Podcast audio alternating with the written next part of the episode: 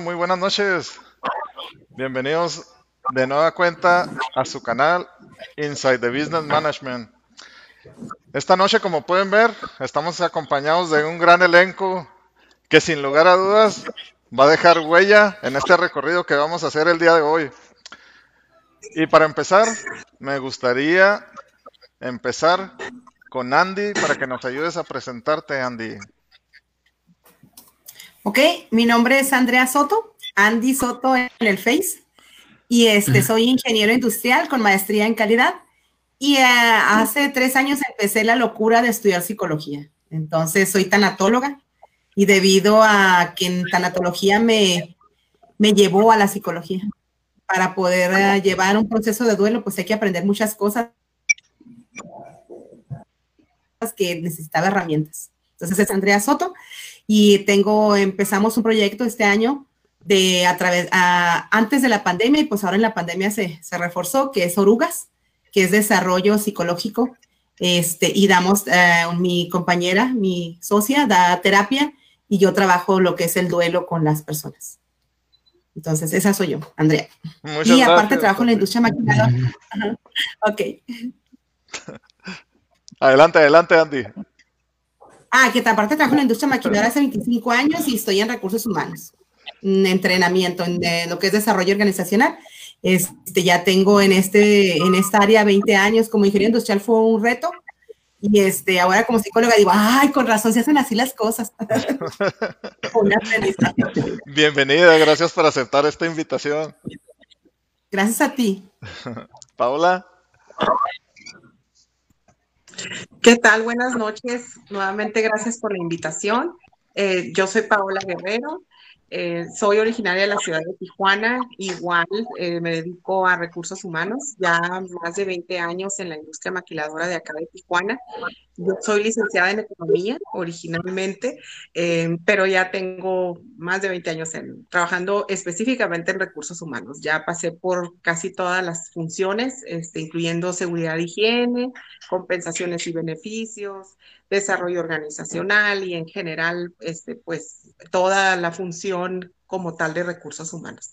Eh, muchas gracias a todos por la invitación. Muy emocionada de participar. Bienvenida, Paula. Muchas gracias. Eh, Alma. Claro que sí, Giselle, eh, perdón. Eh, yo soy Alma Herrera, de profesión ingeniero industrial en automatización con maestría en eh, mm, administración financiera. Y bueno, he recorrido la mayoría de los departamentos de la industria y uh, en los últimos 11 años me he dedicado a ser consultora de la industria. Y entonces, por lo tanto, sigo tocando todos los departamentos de una u otra forma con diferentes proyectos. Bienvenida, Alma. Gracias. Eh, Marilu. Hola Giselle, ¿cómo estás? Buenas noches, buenas noches a todos. Mi nombre es Marilu Saucedo, licenciada en Administración de Empresas, ya 11 años en este hermoso camino de recursos humanos. Soy gerente de recursos humanos en la actualidad ah, de una maquiladora que trabaja para la industria automotriz, que es Automotive Lighting. Y pues muy contenta de esta invitación. Muchas gracias por, este, por invitarnos, Giselle. No, al contrario, muchas gracias a ustedes. Gracias, Marilu. Eh, Ricardo. ¿Qué tal? Buenas noches. Gracias antes que nada por la invitación. Encantado de compartir aquí con ustedes. Eh, yo soy licenciado en sociología, soy licenciado en psicología también y soy maestro en ciencias jurídicas. Me dedico principalmente al área de docente y pues, tengo una gran pasión por la investigación. Eh, soy encargado del Departamento de Psicología Comunitaria en, en Universidad Xochicalco y trabajo también para UABC eh, y pues encantado de trabajar con ustedes. Eh, mi desarrollo en, este departamento es principalmente ayudar a que los muchachos lleven a cabo sus intervenciones y muchas de ellas, desde luego, están enfocadas al área laboral. Muchas gracias, Ricardo. Eh, licenciado Ayala. Hola, ¿qué tal? ¿Cómo están? Gracias por la, por la invitación. Bueno, mi nombre es Fernando Ayala. Ah, ¿Qué les puedo decir? Ah, soy eh, un apasionado de los recursos humanos. Eh, soy licenciado en administración, con maestría en administración y también tengo la certificación de eh, profesional de recursos humanos en Estados Unidos. Después de 35 años plus, decidí retirarme. Tengo un año, año, casi año y medio de retirado. Mi último trabajo fue en una empresa llamada BRP, donde la echamos a andar hace casi 11 años. Y gracias por la invitación. Siempre que digan algo de recursos humanos, ahí estoy. También soy autor, soy autor de tres libros por si quieren comprarlos en, en Amazon o en Barnes Noble. Ah, muchas gracias, licenciado. Y de nueva cuenta, eh, un agradecimiento en particular, eh, porque el licenciado Ayala fue el que inauguró este programa, ¿ok? Al, al inicio, ya hace como, como en junio que, empezamos con el programa, y el licenciado Ayala nos hizo eh, el gran favor de inaugurar este programa. Muchas gracias de nuevo por estar con nosotros. Ok, y bien, ¿qué les, ¿qué les parece si vamos entrando en materia entre lo que aprendimos, en este caso, en el 2020 y posteriormente pues hablaremos de lo que de lo que nos espera en este 2021. Y para empezar, ¿qué les parece si empezamos con nuestra cultura? ¿Cómo la cultura, en este caso de, eh, en México, ha enfrentado al COVID-19? Yo quisiera lanzar este comentario ahí para, abrir el Sergio Vázquez. Buenos, buenas tardes, noches a todos. Este, quisiera lanzar este comentario para abrir este, la pauta y dar, nuestros ah, comentarios a cada uno de ellos. Yo, pienso que la cultura frente al COVID la, veo muy ligada a la cultura de cada país, ¿no? Sin embargo, con pena vemos que parte de la fuerza laboral ah, no ha tenido la lección. Mucha gente vio la oportunidad de incapacitarse. Mucha gente vio con gusto el que como vulnerable se fuera a la casa con un salario completo o porcentual, obviamente un gran, esfuerzo de diversos patrones, y algunos se tomaron los días de semáforo rojo con gusto, de cuidarse en lugar de cuidarnos y, seguir saliendo, ¿no? ¿Qué, opinan eh, este, de todo esto ustedes?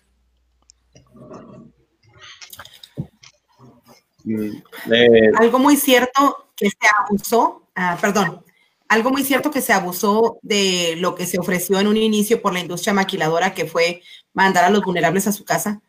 Este, muchos de ellos se fueron a contratar a otras empresas, nos dimos cuenta, nos hemos dado cuenta. Ah, cuando tenían la facilidad del seguro. Adelante.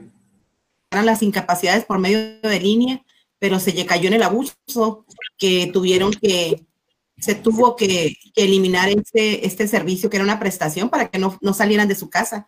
Entonces, desgraciadamente, nuestra cultura, en vez de ayudarnos con la pandemia, nos ayudó a que muchas cosas que se trataron de hacer bien en un inicio, uh, cayéramos en, en, tener que restringirlas y volver al, al, batallar y que la gente tenga que ir al seguro social a exponerse, a exponer a los demás por las incapacidades, es una. Y la otra, a desconfiar a las empresas de la gente que se manda a su casa por vulnerable. Desgraciadamente, unos cuantos, muchos otros, este, perdieron. Mm. Bueno, eh, me gustaría aportar un poquito de lo que he estado viendo en, cuestión de la cultura. Algo que se me hace muy interesante, que se me hace un arma de dos filos, es que en México tenemos una una gran devoción por la vacuna, ¿no? en México estamos muy orgullosos de haber eh, combatido la polio y otras enfermedades eh, a través de la vacuna, pero, pero lo que, la parte positiva creo va a ser que no va a encontrar en México una gran resistencia para colocar la vacuna. El día que llegue la vacuna, la mayoría va a estar este, eh, en disposición de ponérsela. El problema es que le están dejando, le estamos dejando toda la vacuna. O sea, no hay, no hay un programa, por ejemplo, de manejo eficiente del peso, eh, de fortalecimiento de, los sistemas inmunes, que se pueden eh, motivar a través de, por ejemplo, de, ayunos intermitentes y de mejorar la, la ingesta y algunos otros otras actividades que se pueden hacer, ejercicio desde luego y lo demás, sino que está apostando a que ya llegue la vacuna y una vez que llegue la vacuna, sigo con problemas de obesidad, sigo con problemas de alimentación y demás, y acabo la vacuna me va a curar de todos los males. Entonces, esa es una, una arma de dos filos que creo que está ahí eh, y que creo que se le tendría que apostar más precisamente a que hubiera una, una cultura completamente de, de enfrentarla con, con o sin vacuna, ¿no? Y hacer cambios que realmente eh, nos permitiera enfrentarnos a esto y lo que venga, porque no sabemos lo que viene todavía. Sí, yo, yo quisiera aportar un poco de, no fue tanto exclusivo de, del área de México lo que dicen de, del abuso. En Estados Unidos lo que pasó es que con los apoyos financieros del desempleo hubo gente que prefería estar desempleado que trabajar porque recibía más dinero con el seguro de desempleo. Entonces, oh, eh, eh, no, no es exclusivo de la maquila, digamos, en ese aspecto.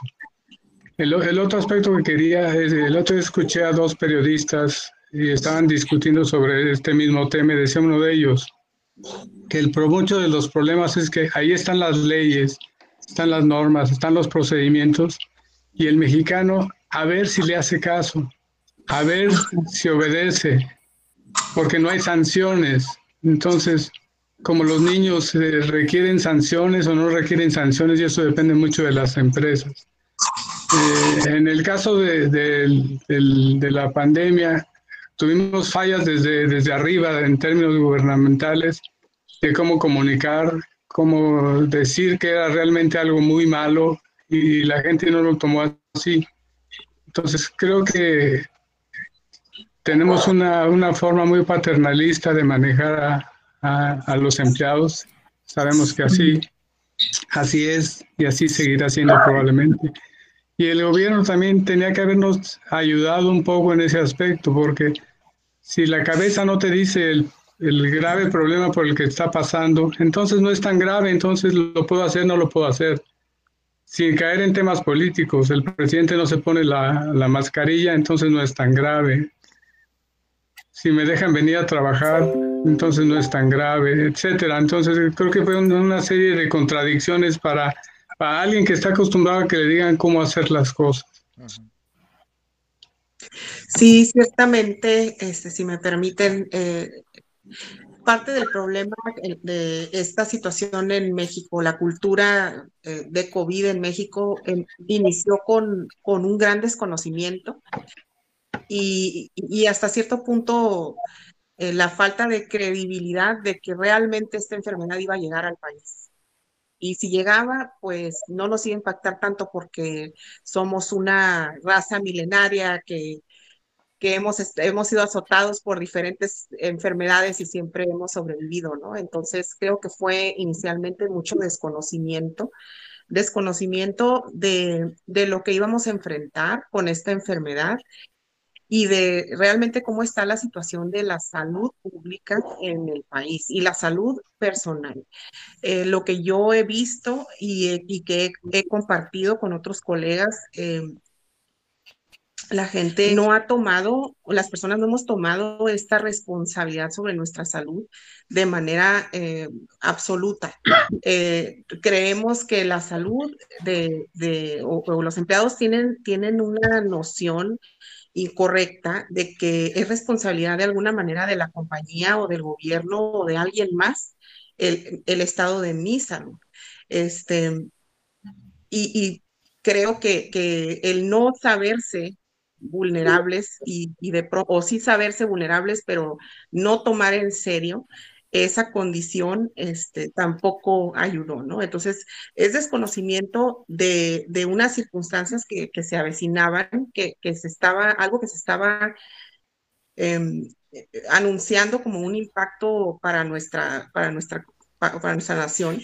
Y por otro lado, el desconocimiento de, del descuido de la salud que, que, se tenía en, pues creo que el promedio anda en un 25, 26% de la población que resultó vulnerable, ya sea por sobrepeso, ya sea por problemas cardiovasculares, hipertensión, diabetes, etc.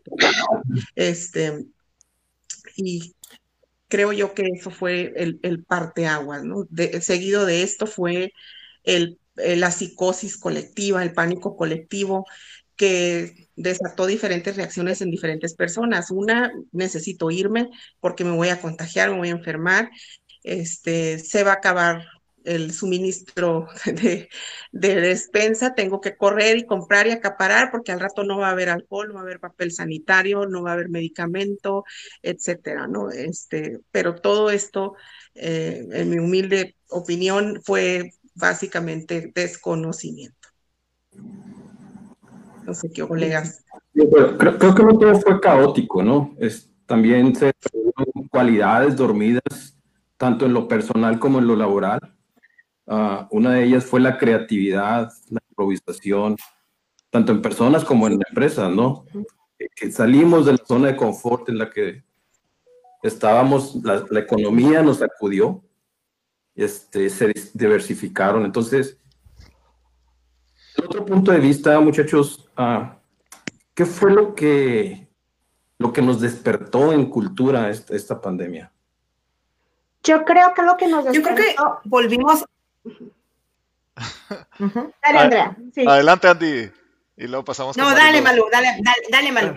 Yo creo que. No, dale, dale, dale. Creo que algo de lo primero que nos dimos cuenta en, en, esto, y retomando el punto de, Pati, de Paola ahorita que estaba platicando, es que primeramente nos dimos cuenta que el país no tiene una estandarización en sus protocolos. Porque ahorita no podemos hablar tanto de que tenemos una cultura tenemos una cultura divergente. Yo pienso una cosa que lo que es lo que debe de ser y tú piensas otra cosa y empieza desde la cabeza, ¿no? Tenemos allá a, nuestro, la persona encargada en el gobierno de darnos todos los datos de salud que, y tenemos del otro lado a nuestro presidente que tiene una cultura de mejor voy a, guardar una sana distancia. ¿Sí? Entonces ahí viene cómo se contrapone. Las dos cosas son importantes, el ponerte tu mascarilla y el guardar sana distancia, pero va a depender a tu comodidad qué quieres de la cultura para tu bienestar. Entonces yo creo que eso fue algo que al país en general y a nuestros representantes fue lo que les falló, el no haber puesto los protocolos estandarizados y haberlos empezado a manejar, porque por ejemplo en, la industria maquiladora, nosotros no batallamos al principio, pero creamos en la gente una disciplina, no una cultura crear la cultura es bien complicado y nos toma muchísimos años, va a depender de lo que la organización quiera hacer, pero creamos una disciplina. Y a nosotros en la, en la industria maquiladora nos ha pasado mucho de que adentro de la empresa la gente sigue todas las instrucciones, se cuida, pero nada más se sube al camión de transporte y entonces sí vuelve a su realidad. Crean una realidad de disciplina dentro de la organización, luego salen de ahí y regresan a su realidad personal. Por eso, en mi punto de vista, yo creo que más que cualquier cosa que hubo, falta o no falta, más bien vivimos un país con una cultura divergente. Eso este sería mi punto de vista. Pero en ese sentido, Marilu, ah, en el caso de, de, los chicos, ¿no? Cuando trabajas en esa cultura y en esa disciplina al interior del, del trabajo, y que como tú comentas, nada más salen de ahí y, y, y, pareciera como que se perdiera. Entonces, en ese sentido, ¿cuáles serían como algunas de las herramientas de las que pudiésemos echar mano para crear una cultura a profundidad en la ciudadanía y que no solo sea porque está, no sé, mi supervisor diciéndome que tengo que usar el cubrebocas, que tengo que respetar la distancia social, etcétera, etcétera. Entonces, ¿cómo poder impactar más en ese sentido? Y que no se pierda, ¿verdad? Que no se pierda, en este caso, los buenos hábitos, pues para prevenir el contagio. Yo creo que Alma tiene ha sido, Yo creo que ha sido muy difícil hacer, y eh, aunando en lo que dijo Marilu, y ahorita termino, le comento algo de lo de Sergio. Ha sido muy difícil crear que la gente, y lo decían en un principio Paola, y no recuerdo si, si Ricardo, este, que la gente, en, o sea, ¿qué pasó con nuestra cultura? Nosotros somos un país que nuestra cultura está basada en, este, en lo que ya traemos anteriormente. O sea, nos sentíamos súper mal enfrentando a, la, enfrentando a COVID. Ah, ya nos dimos cuenta que somos vulnerables. Yo creo que la primera vez que llegó no fue tan fuerte, pero yo creo que ahora en octubre, o sea, ya hay más miedo. O sea, ya ahora sí sabemos que es porque le llegó a mi vecino, a mi primo, a mi abuelito. O sea, todos hemos tenido Si no hemos estado contagiados, hemos tenido un contacto muy directo con personas contagiadas y sabemos que esto no está jugando. Ah, yo creo que la, empatía, la empatía de nosotros como seres humanos para entender que es algo que a lo mejor yo ya estoy enfermo y tengo que tener eh, esa cultura para no salir de mi casa, para cuidarme, porque me estoy cuidando, o sea, yo ya me enfermé, pero tengo que cuidar a los demás, porque yo no sé si voy al súper y está, está un viejito que a lo mejor yo no sentí nada, ay, pues la pandemia, el COVID que es, nada más me, me mormé, no es lo, no es lo, no, ah, ¿por qué se quejan? Pero cuando tú ya estás usando un ventilador, cuando tú ya estás usando un concentrador. Cuando tú ya estás usando un tanque de oxígeno, te das cuenta que no es tan fácil, que para una persona mayor no va a ser tan fácil. O una persona que no tenga el medio económico para mandar comprar un tanque de oxígeno. Y que te digan en la, en la 66 no te puedo aceptar porque necesitas traer abajo de 70 de saturación y de 70 a 50 es muy fácil bajar. Entonces, desgraciadamente teníamos, nunca habíamos sufrido, ah, no habíamos visto de cerca los toros. Estábamos siempre desde la barrera. Había enfermedades, la gente se iba enfermando. No habíamos enfrentado nunca una pandemia. Yo creo que ah, teníamos que pasar por esto que pasó en octubre y, espero que sea lo último, porque ayer que vi toda la gente afuera y también yo andaba afuera, este, me di cuenta que, que no hemos entendido, ¿no? Que no hemos entendido, este, seguimos a los hábitos de limpieza, no, no, no hemos sido tan estrictos con esos hábitos de limpieza que comentaba Ricardo, si no mal no recuerdo ahorita, limpieza, decir, llego, me lavo las manos, no me quito el cubrebocas, este, me lo quito simplemente para comer, pero como solo, el empezar a aislarnos. Somos un país que nos gusta mucho estar juntos, que nos vamos a la, vamos a la Basílica de Guadalupe todos juntitos. Somos un, y desgraciadamente el gobierno y alguien importante en nuestro país, la religiosidad, tampoco lo entendió tan fuerte, ¿sí? Entonces, a nuestro país le hubiera ayudado porque nuestro país es religioso. Nuestro país desde siempre ha sido religioso que nuestras autoridades, no nomás de gobierno, hubiera apoyado un poquito, como decía Marilu, ese concepto. Ah, ahora, que sí ha traído cosas buenas, esto a nivel, ha traído, como dijo Sergio, a la creatividad, la familia, algo retomar a nuestras raíces. Nosotros somos un país familiar y desgraciadamente ya estábamos olvidando eso, el, la tradición de volver a la cocina, de volver a estar juntos, de volver a, que si yo no, o sea, empezar a, trabajar hasta en la cocina, a crear, a crear los pasteles, a ver cómo le hacemos y empezar a trabajar con muchas cosas que nos, nos arrojó la pandemia. Entonces, desgraciadamente la empatía es una de las cosas que tenemos que fortalecer en las empresas y hablar desde, desde el hecho que ya tuvimos casos. Entonces, en esa cultura. Y, este, y es lo que, que tenemos que empezar a trabajar fuerte porque si no nos espera un enero, un febrero muy fuerte mientras llega la vacuna. La vacuna, me comentaba mi hijo que para los seres mortales está para mayo, si bien nos va mayo del año que entra. Entonces tenemos cinco meses todavía muy fuertes. Eh, primero, me, gustaría eh, compartir esto. Yo creo que no ha sido un caos. yo no estoy de acuerdo en que haya sido un caos yo creo que lo que todos los, lo que hemos ido encontrando ya estaba planeado, eran las proyecciones que se esperaban. Eh, en una pandemia que al principio no haya un gran contagio es un arma de dos filos. Eh, le mandas la señal al, al, eh, al, al, pueblo de que no hay nada grave. si, si, la, si los primeros meses hubieran sido un caos, si hubieran saturado los, los hospitales, si hubiéramos visto realmente lo que vieron en Europa, muertos en las calles y cuestiones, y, cuestiones similares, la gente hubiera, se hubiera replegado y hubiera guardado más la distancia ahorita. Pero claro que hubiéramos mostrado un caos inicial. Sin embargo, eh, la población se alcanzó a educar. Que no obedezca, porque también en cuestión de resiliencia, y usted muy bien, eh, es una cuestión de equilibrio. Eh, a la persona no la puedes mantener, a la ciudadanía no la vas a mantener asustada los 365 días del año, lo, lo, vas, a, lo vas a tener que estar eh, asustando poco a poco y va a llegar un momento en que va a buscar el equilibrio. O sea, va a buscar estar en equilibrio porque le va, le va, le va a resultar demasiado caótico. Ahora, yo creo que este repique ya lo esperábamos eh, por temporada y por, y por desobediencia. Sabíamos que la gente finalmente iba a decir, no me infecté, no pasa nada, e íbamos a bajar la guardia. Lo sabíamos. Pero entonces, sin embargo, la, la, población, si obedece, hace filas, o sea, fue rápido en la adaptación, hace filas para entrar a los supermercados entra cierto número de personas, solamente entran adultos, no entran eh, personas eh, más que de uno en uno. O sea, si abordamos, si dimos pasos hacia enfrente, yo donde le veo, no veo mucho material de prevención. Yo es donde creo que debería haber mucho más esa cultura.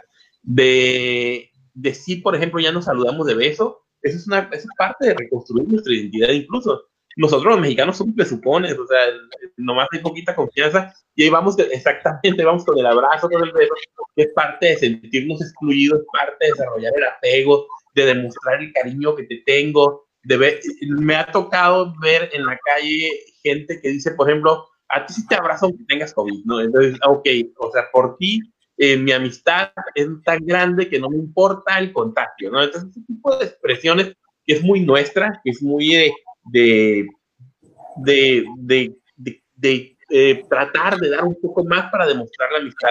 Entonces, eh, sin embargo, pese a todo eso, creo que sí subimos las barreras y creo que afortunadamente estamos listos para enfrentar lo que venga y que esto no se termine aquí, ¿no? Pero yo creo que este, esta parte de que ahorita haya muchos casos es importante para que la gente entienda, precisamente lo que acaba de decir la compañera Andy, si no me equivoco, que ya nos dimos cuenta que esto viene en serio, ¿no? Que ya, ya conocemos muchos ya, ya estuvimos infectados, en mi caso, con mi esposa, mis dos hijas, mis cuñadas, unos nueve casos cerca de la familia.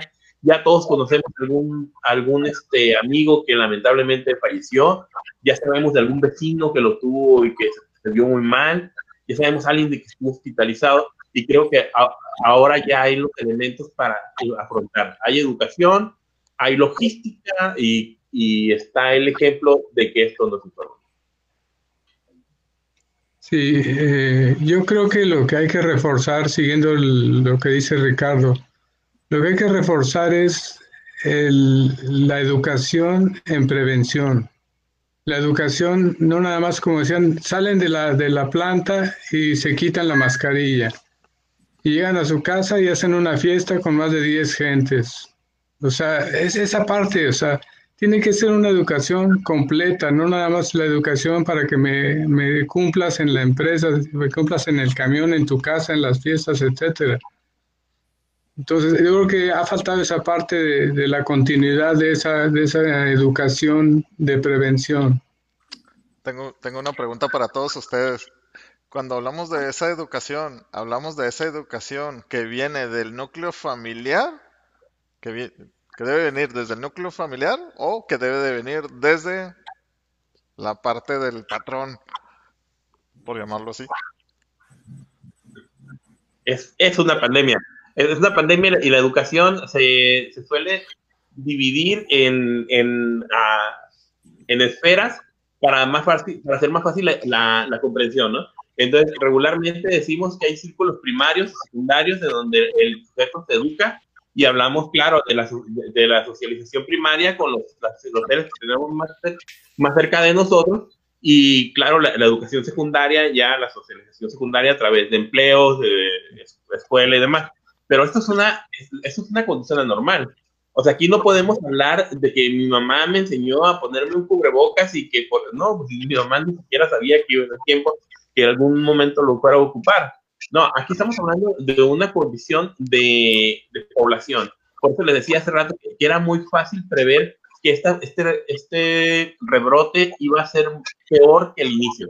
Eso ya eso se podía calcular, porque lo que tenemos ahorita es una condición más de represión. Eh, es lo que decían ahorita, por ejemplo, lo, que acaban de mencionar unos compañeros, pero no, no, no, no digo, en la maquiladora eh, eh, los podemos tener, lo que Marilu decía, en la, en la maquiladora los podemos tener con la cuestión de que debes traer cubreboca, te debes sanitizar, te debes de medir la temperatura, no vas a hablar sin el cubreboca, y sale y se encuentra su amiga, a mí, y sabes que se avienta el cubreboca para atrás y se dan el abrazo, ¿no?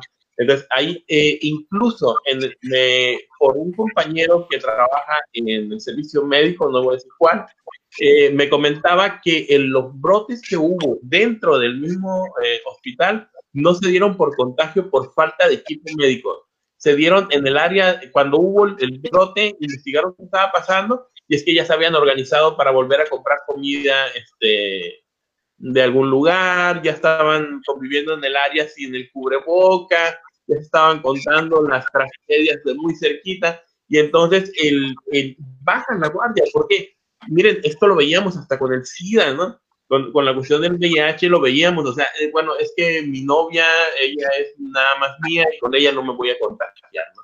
O con él es mi marido y él no me va a contagiar porque es solamente mi marido solamente conmigo.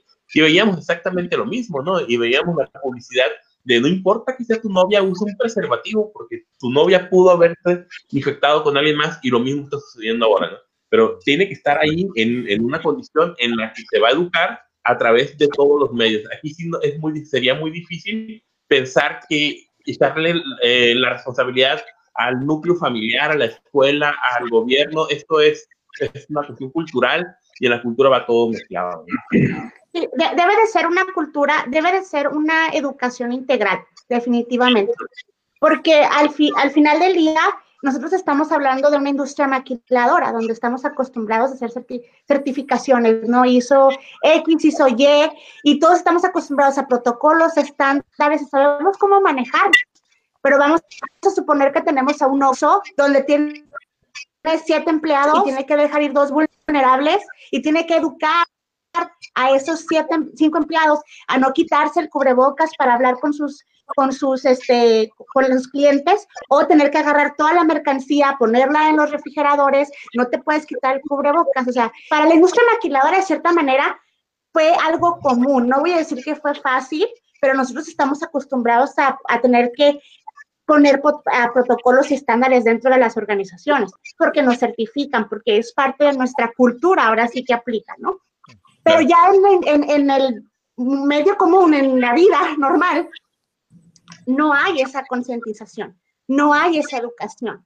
Entonces, al final del día, creo que ahí el país o nuestros, nuestros gobernantes debieron de haber comenzado con un programa de concientización estándar. ¿Sí? Todos tenemos que hacer esto para llegar y lograr un fin común y no dar opciones. A veces como mamás, ¿verdad? Las que son mamás, puedes darle opción a tu hijo de comerse la paleta de limón o la de uva, pero hay ocasiones en las que nada más va a haber de uva. Y entonces ahí es donde si realmente queremos erradicar una situación que está llevando al país a un caos, ¿sí? Porque cada vez la gente se vuelve más renuente, como comentaba Ricardo, o sea, la gente cada vez se vuelve, a mí sí me da, de hecho, tantos memes, ¿no? En el, en el la medio social, de que pues se me va a dar que me le dé una vez. Sí, voy, yo, yo de todas maneras voy a esa fiesta, si me tenía que morir me tocaba. Dice que el típico de que aunque te pongas, este, o no, aunque te pongas o te quites, ¿verdad? Así es. Entonces, realmente ahí ah, debió de haber sido un programa donde nos concientizaran y a cada parte de nuestra sociedad, a las amas de casa, a las educadoras, a las empresas, a los empresarios, se les diera la parte que les tocaba a cada uno para entonces llegar y hacer todo un conjunto y poder decir, ok, tenemos un programa para concientizar y poner en, en, claro lo que el país espera de su gente en un, en un programa, en un problema como una pandemia. Yo quisiera, yo quisiera, ah, ah, sin perder de vista la, la, cultura, el tema de cultura, también un poco a la psicología de, la fuerza, ¿no? De, la fuerza laboral, como, lo, como hablábamos al inicio. Ah, lo que llevamos del siglo XXI ha habido diferentes pandemias. Una de ellas la vivimos hace, creo que 10 años, ¿no? Pero, pero ninguna ha tenido las implicaciones sociales de la que tenemos ahorita, de, la, de la COVID. Ah, Sabemos que las pandemias uh, infecciosas parece ser fenómenos que atraen únicamente a los biólogos o a un número de personas, es decir, de, especialidades, pero nunca, muy pocas veces a los psicólogos. Entonces, como equipo, ¿qué, consideran ustedes son los efectos psicológicos que estamos viendo ahorita de la población, derivados de la incertidumbre, de la confusión, de la confusión? Es decir, sensación de urgencia que ahorita ah, uno de ustedes mencionaba, ¿qué consideran que son los efectos psicológicos que, que, estamos teniendo, vaya? Y, yo creo que Ricardo sería la persona que podría iniciar en esto. Eh, sí, tocas un tema bien, bien delicado, ¿no? Eh, la, una pandemia similar, podríamos pensar en la viruela completamente, posiblemente, y fueron aproximadamente 400 años para que estuviera a nivel global. 400 eh, años de que se sabe que hay brote en alguna parte del mundo y de que ya está a nivel global el, el virus. En COVID fueron 20 días.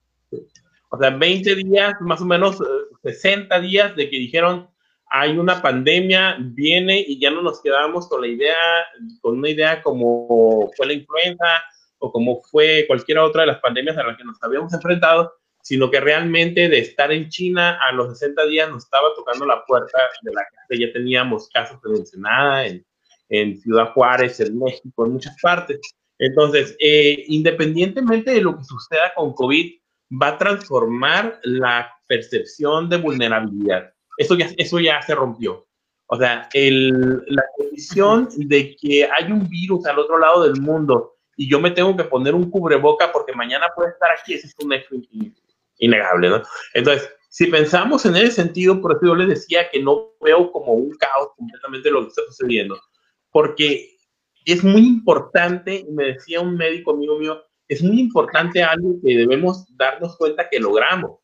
Así como decía Marilu ahorita que, por ejemplo, la industria maquiladora está ya ejercitada, por así decirlo, a alcanzar esos estándares de entrenamiento.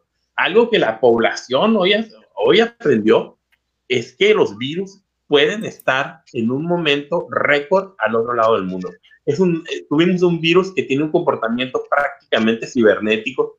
Fue como mandar un email y parece que llegó a través de, de como un tipo troyano, ¿no?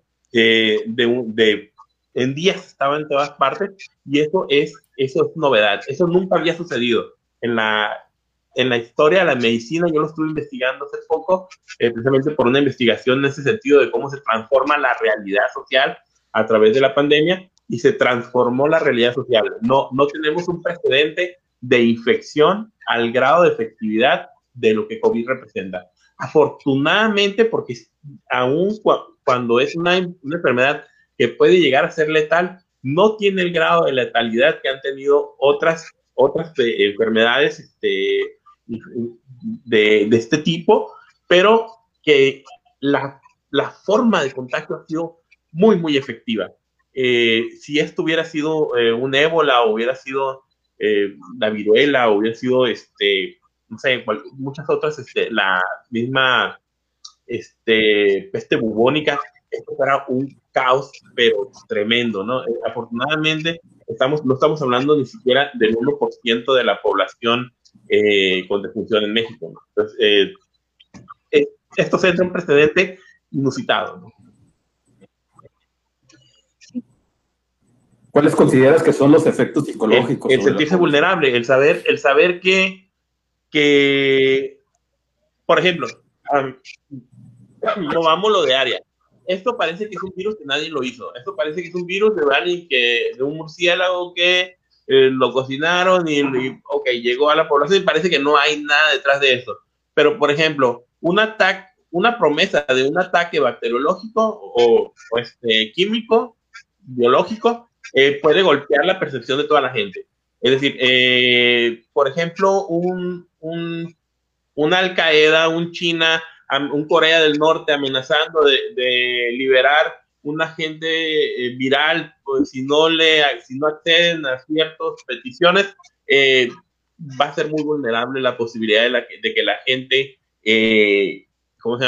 Se, uh, se sienta atemorizada. Otra de las cosas, en cuestión de inversión en el área maquiladora, por ejemplo, una de las cuestiones que va a pasar es que México tiene que reducir, por ejemplo, la obesidad.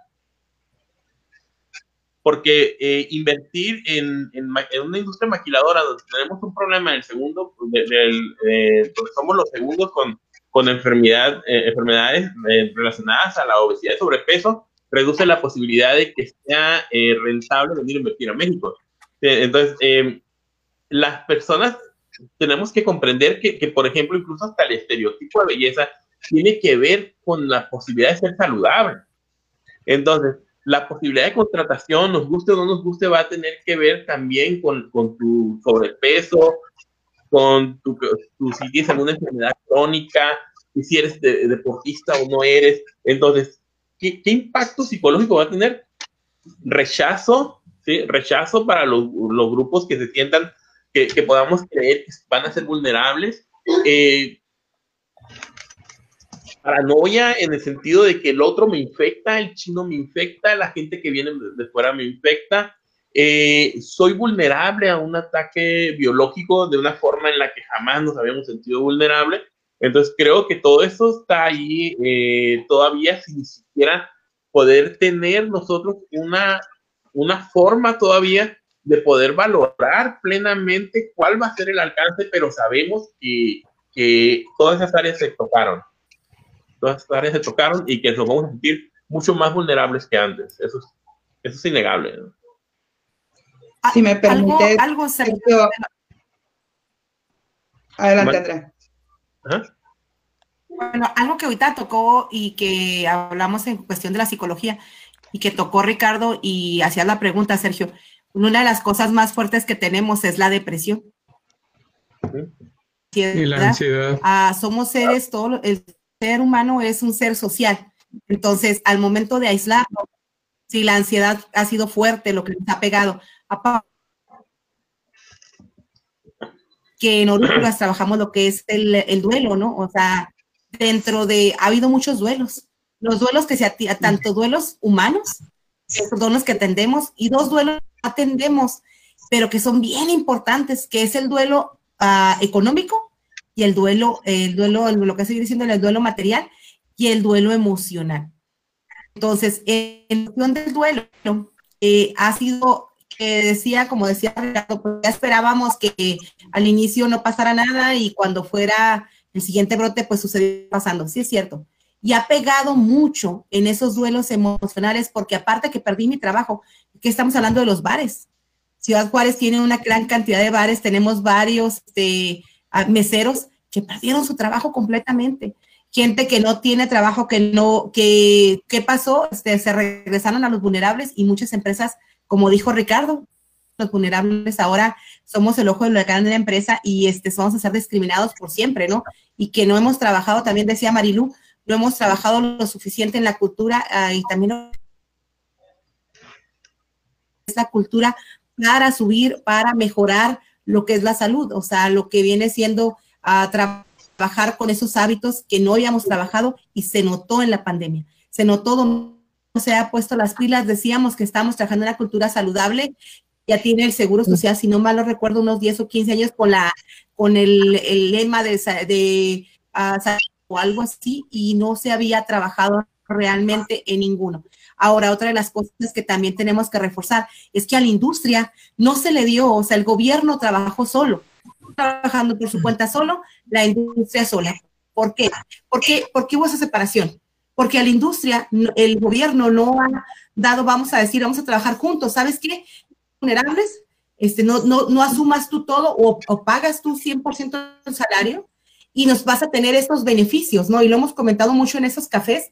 Hemos comentado qué beneficios industria por apoyar a sus empleados y por apoyar la cultura? Ninguna. Desgraciadamente ninguna. La empresa está sola.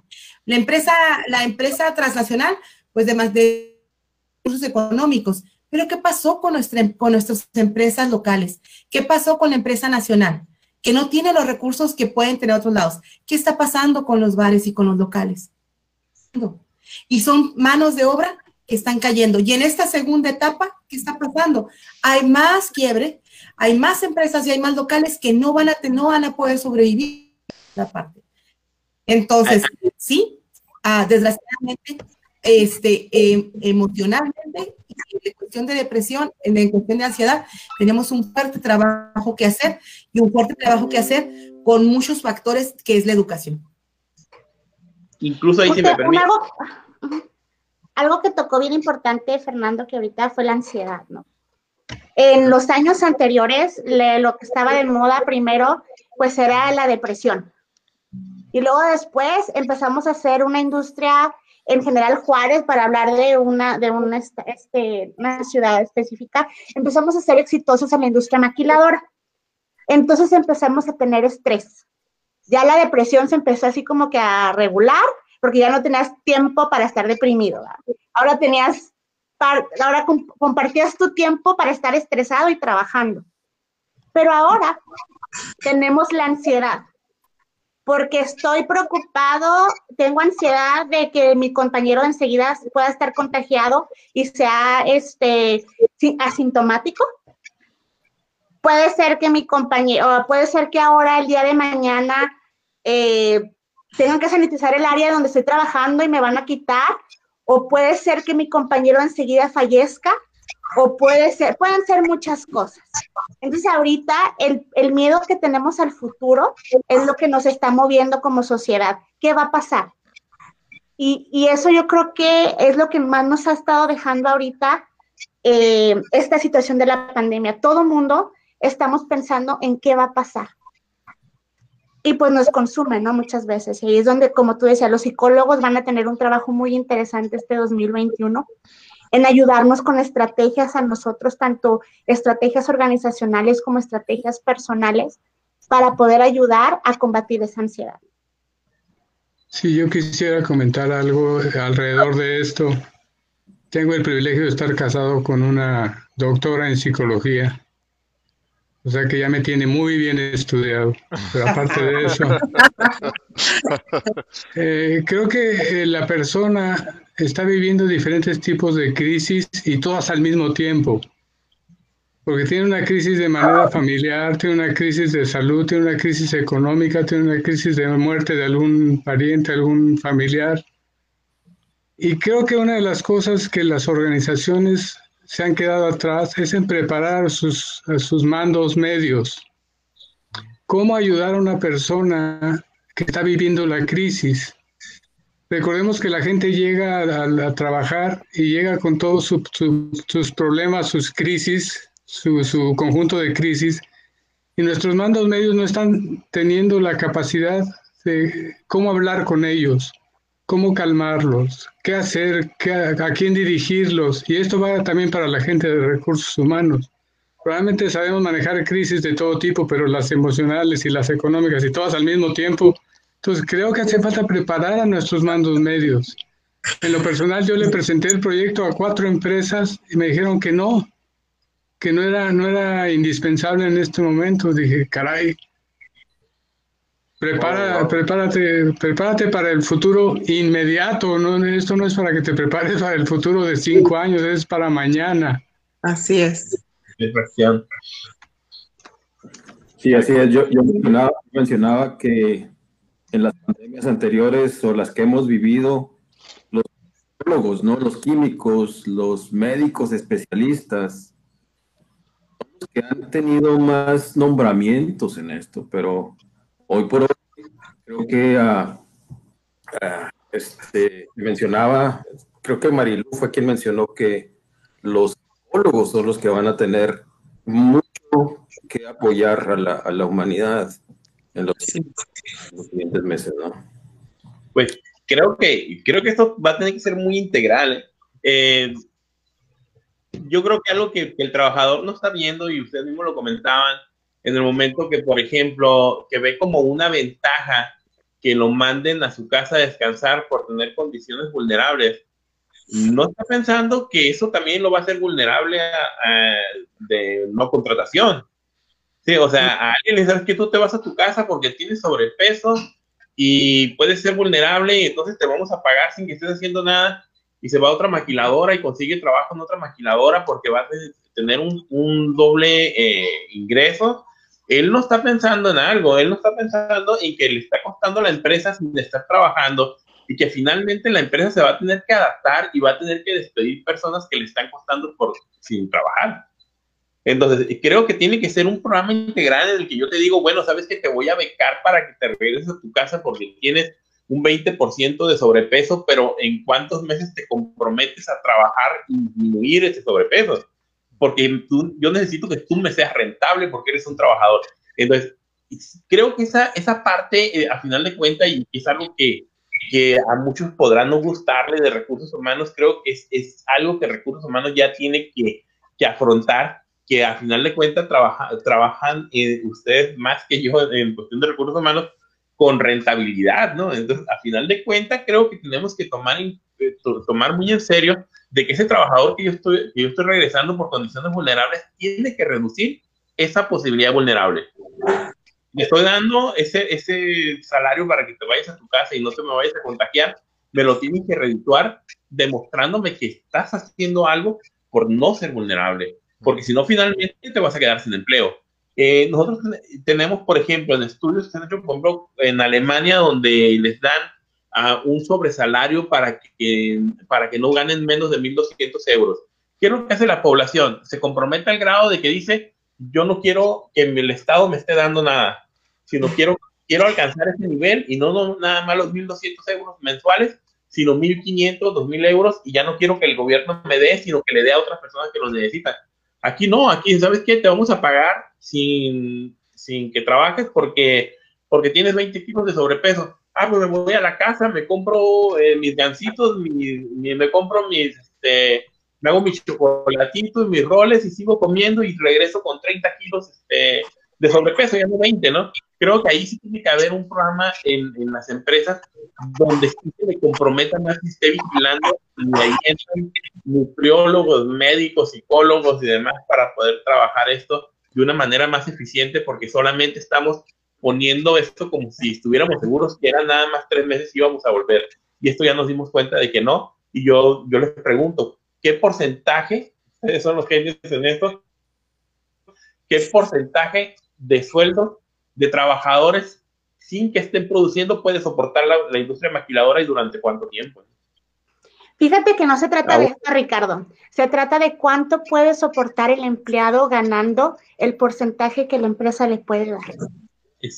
yo creo que eso es de, con todo respeto, no, la mente contradecirte, pero yo creo que también la empresa, a final de cuentas, debe, sí tiene, y sabemos que tiene un tope donde va, a decir, o sea, también no puedo estar pagando. Eh, claro, tiene que ser rentable, como tú decías, ¿no? Desgraciadamente es esto, son números.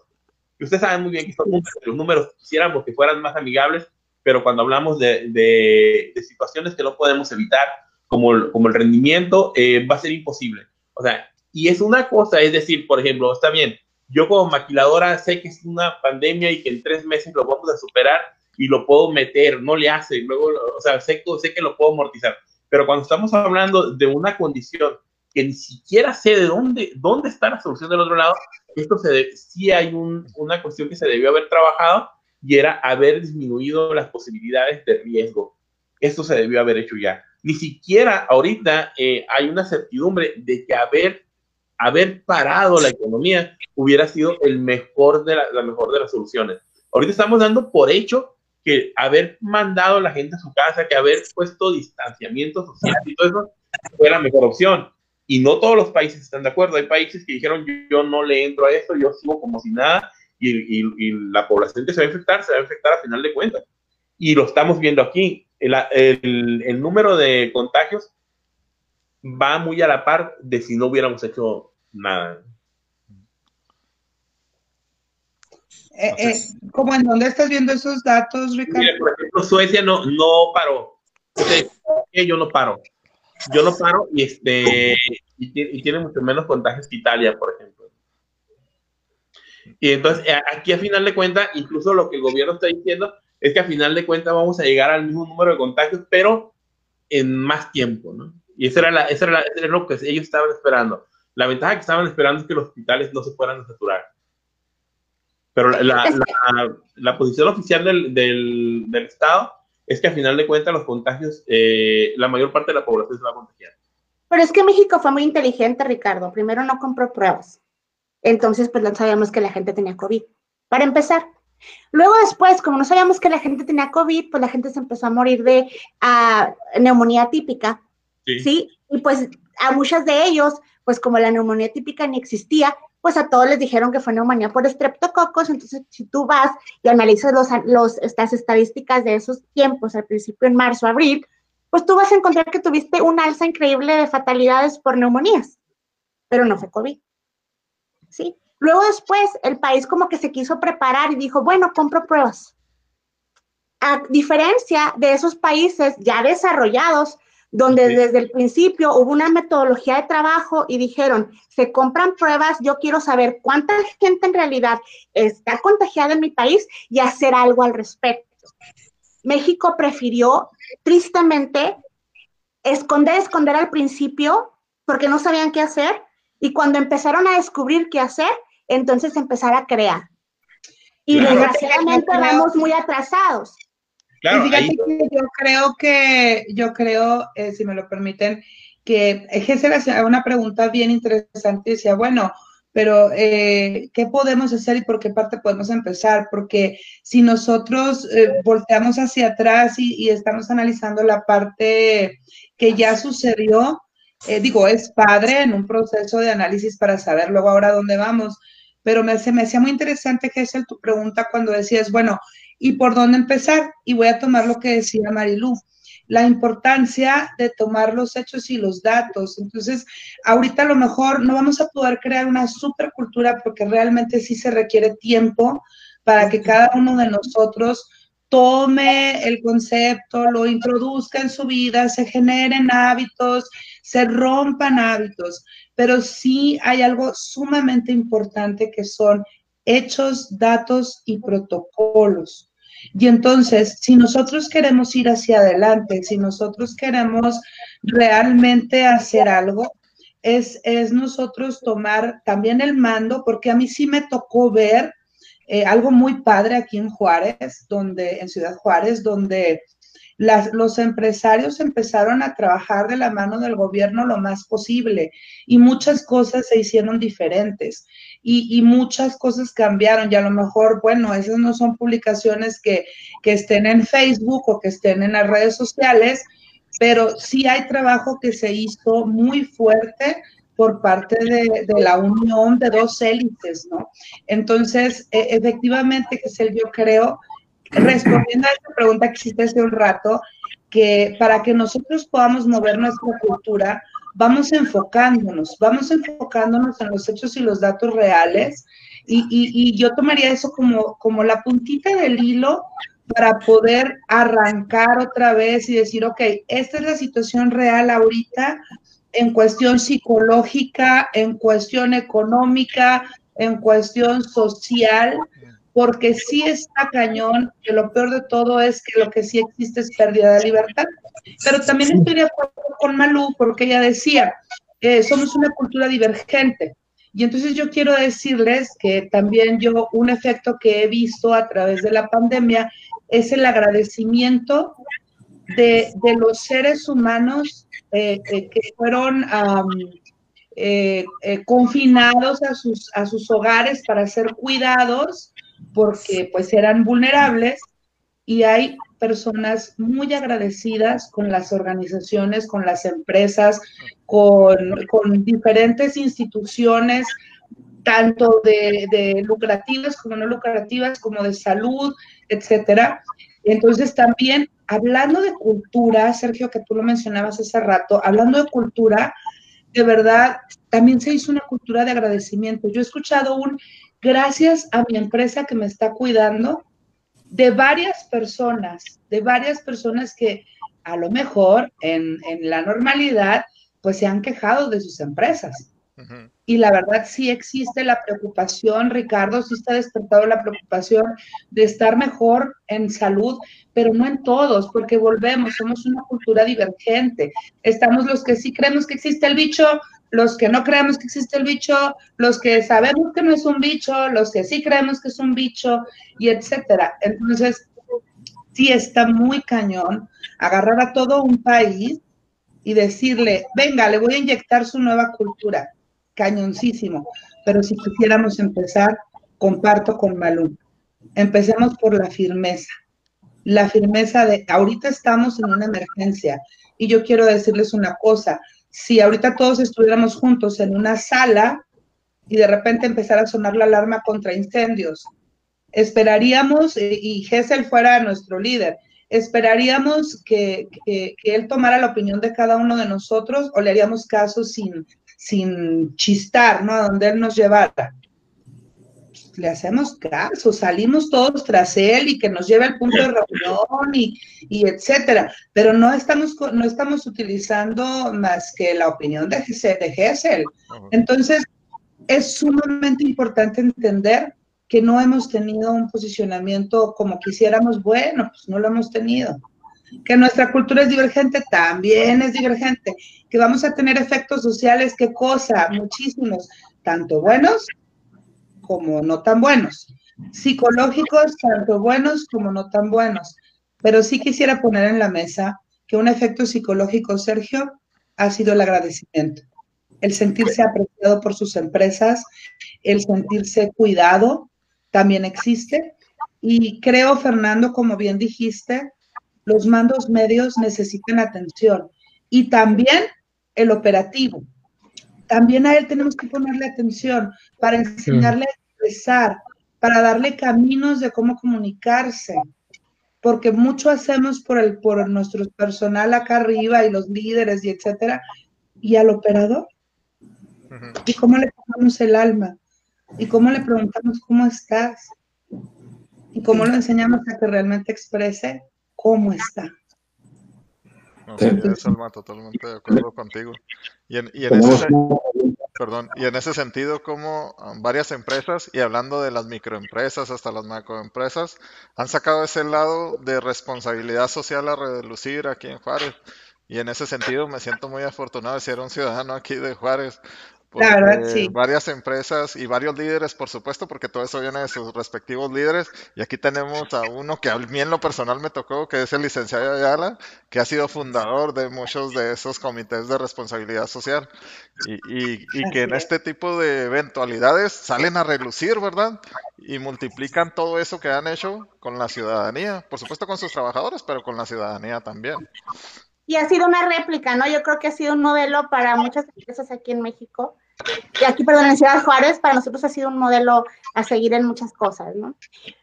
Paola, ¿cómo ha sido Tijuana? Yo estoy bien así como que con la, porque también es frontera, ¿cómo ha sido la, este, em, cómo lo ha aceptado la gente? ¿Qué, ¿Qué, ha hecho allá en la industria maquiladora en Tijuana?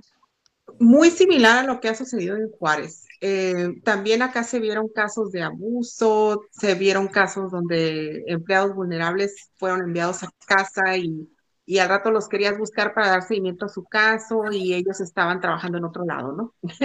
y recibiendo el, salario como vulnerable por parte de la compañía. ¿Cómo le hicieron para entrar? ¿Quién? Eh, pero sí, ciertamente hemos tenido también... Eh, han habido personas muy agradecidas con las compañías por el apoyo. Este, hay compañías que han hecho mucho más allá de lo que, eh, de lo que determinó la autoridad. Hay, no todas, pero sí muchas compañías pusieron a su disposición algún tipo de seguro, este, que, donde se veía beneficiado tanto el trabajador como sus dependientes eh, directos. Y, y, esto ha marcado una diferencia tremenda este, con las personas que, que se han visto afectadas por el virus. Y, y, todas estas historias que se escuchan, ¿no? También acá ha habido mucho, mucho trabajo social para apoyar al, al equipo médico de, los hospitales públicos, eh, que, bueno, al menos acá en Baja California fue muy, muy conocido que, que no tenían equipo de protección personal. Eh, y fue increíble la respuesta por, por, parte de la industria, pero también por parte de la sociedad, ¿no? Eh, yo he tenido la fortuna de trabajar también en la ciudad de Mexicali y, y conozco un poco sobre la, la, cultura industrial allá. Y, y, también, o sea, fue, fue el primer sector que apoyó a los hospitales públicos sin chistar, sin chistar, y lo siguen haciendo. Hay una presencia importante de, de organizaciones no gubernamentales, este, lo sé de primera mano porque soy rotaria desde hace más de 11 años, este, orgullosamente rotaria. Este, también eh, los clubes rotarios, clubes de leones, eh, también apoyaron fuertemente a los hospitales y también a la sociedad. Este, el, el, el, aquí particularmente en el gobierno de, Baja California, sí hubo una in iniciativa muy fuerte para apoyar a, a la población eh, vulnerable y a la gente que empezó a perder sus empleos este, con, con, apoyos, pues ya saben, ¿no? Las despensas, asistencia, em, asistencia psicológica este, en línea este, o telefónica, asistencia social, este, y digo, duraron creo que hasta el mes de junio realmente con ese programa, este, dándole asistencia a la población para, para que tuvieran algún tipo de, apoyo, este, sobre todo el psicológico, el médico, y este, para atender su situación. Eh, pero no es, no es nada diferente a lo que se ha visto en Juárez, ciertamente.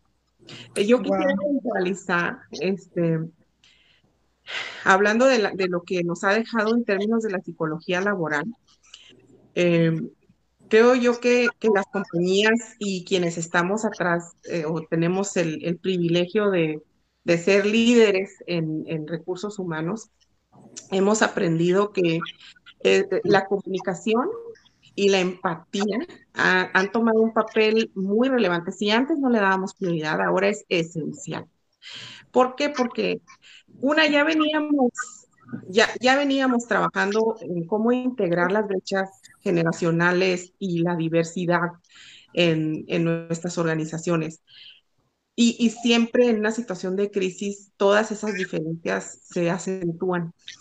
Y, ciertamente en esta situación de crisis, ah, en lo personal me tocó ver casos de personas que bajo otras circunstancias jamás hubieran, hubieran pensado en dejar sus carreras o en dejar un empleo por, por ese pánico, por ese, ese estrés que, por, al que se vieron sometidos, este, o, o, la necesidad de, sabes que yo vine acá a la frontera para buscar este, e, es, para buscar un, un, mejor futuro para mi carrera, pero no estoy con mi familia y sabes que ya me voy, me voy a regresar porque yo necesito estar con mi familia en estos momentos, este, yo estoy sola acá o estoy solo acá y si algo me llegara a pasar, pues voy, no, no podría yo responder, ¿no? Entonces, todas estas circunstancias obviamente este, motivaron otro tipo de reacción en las personas.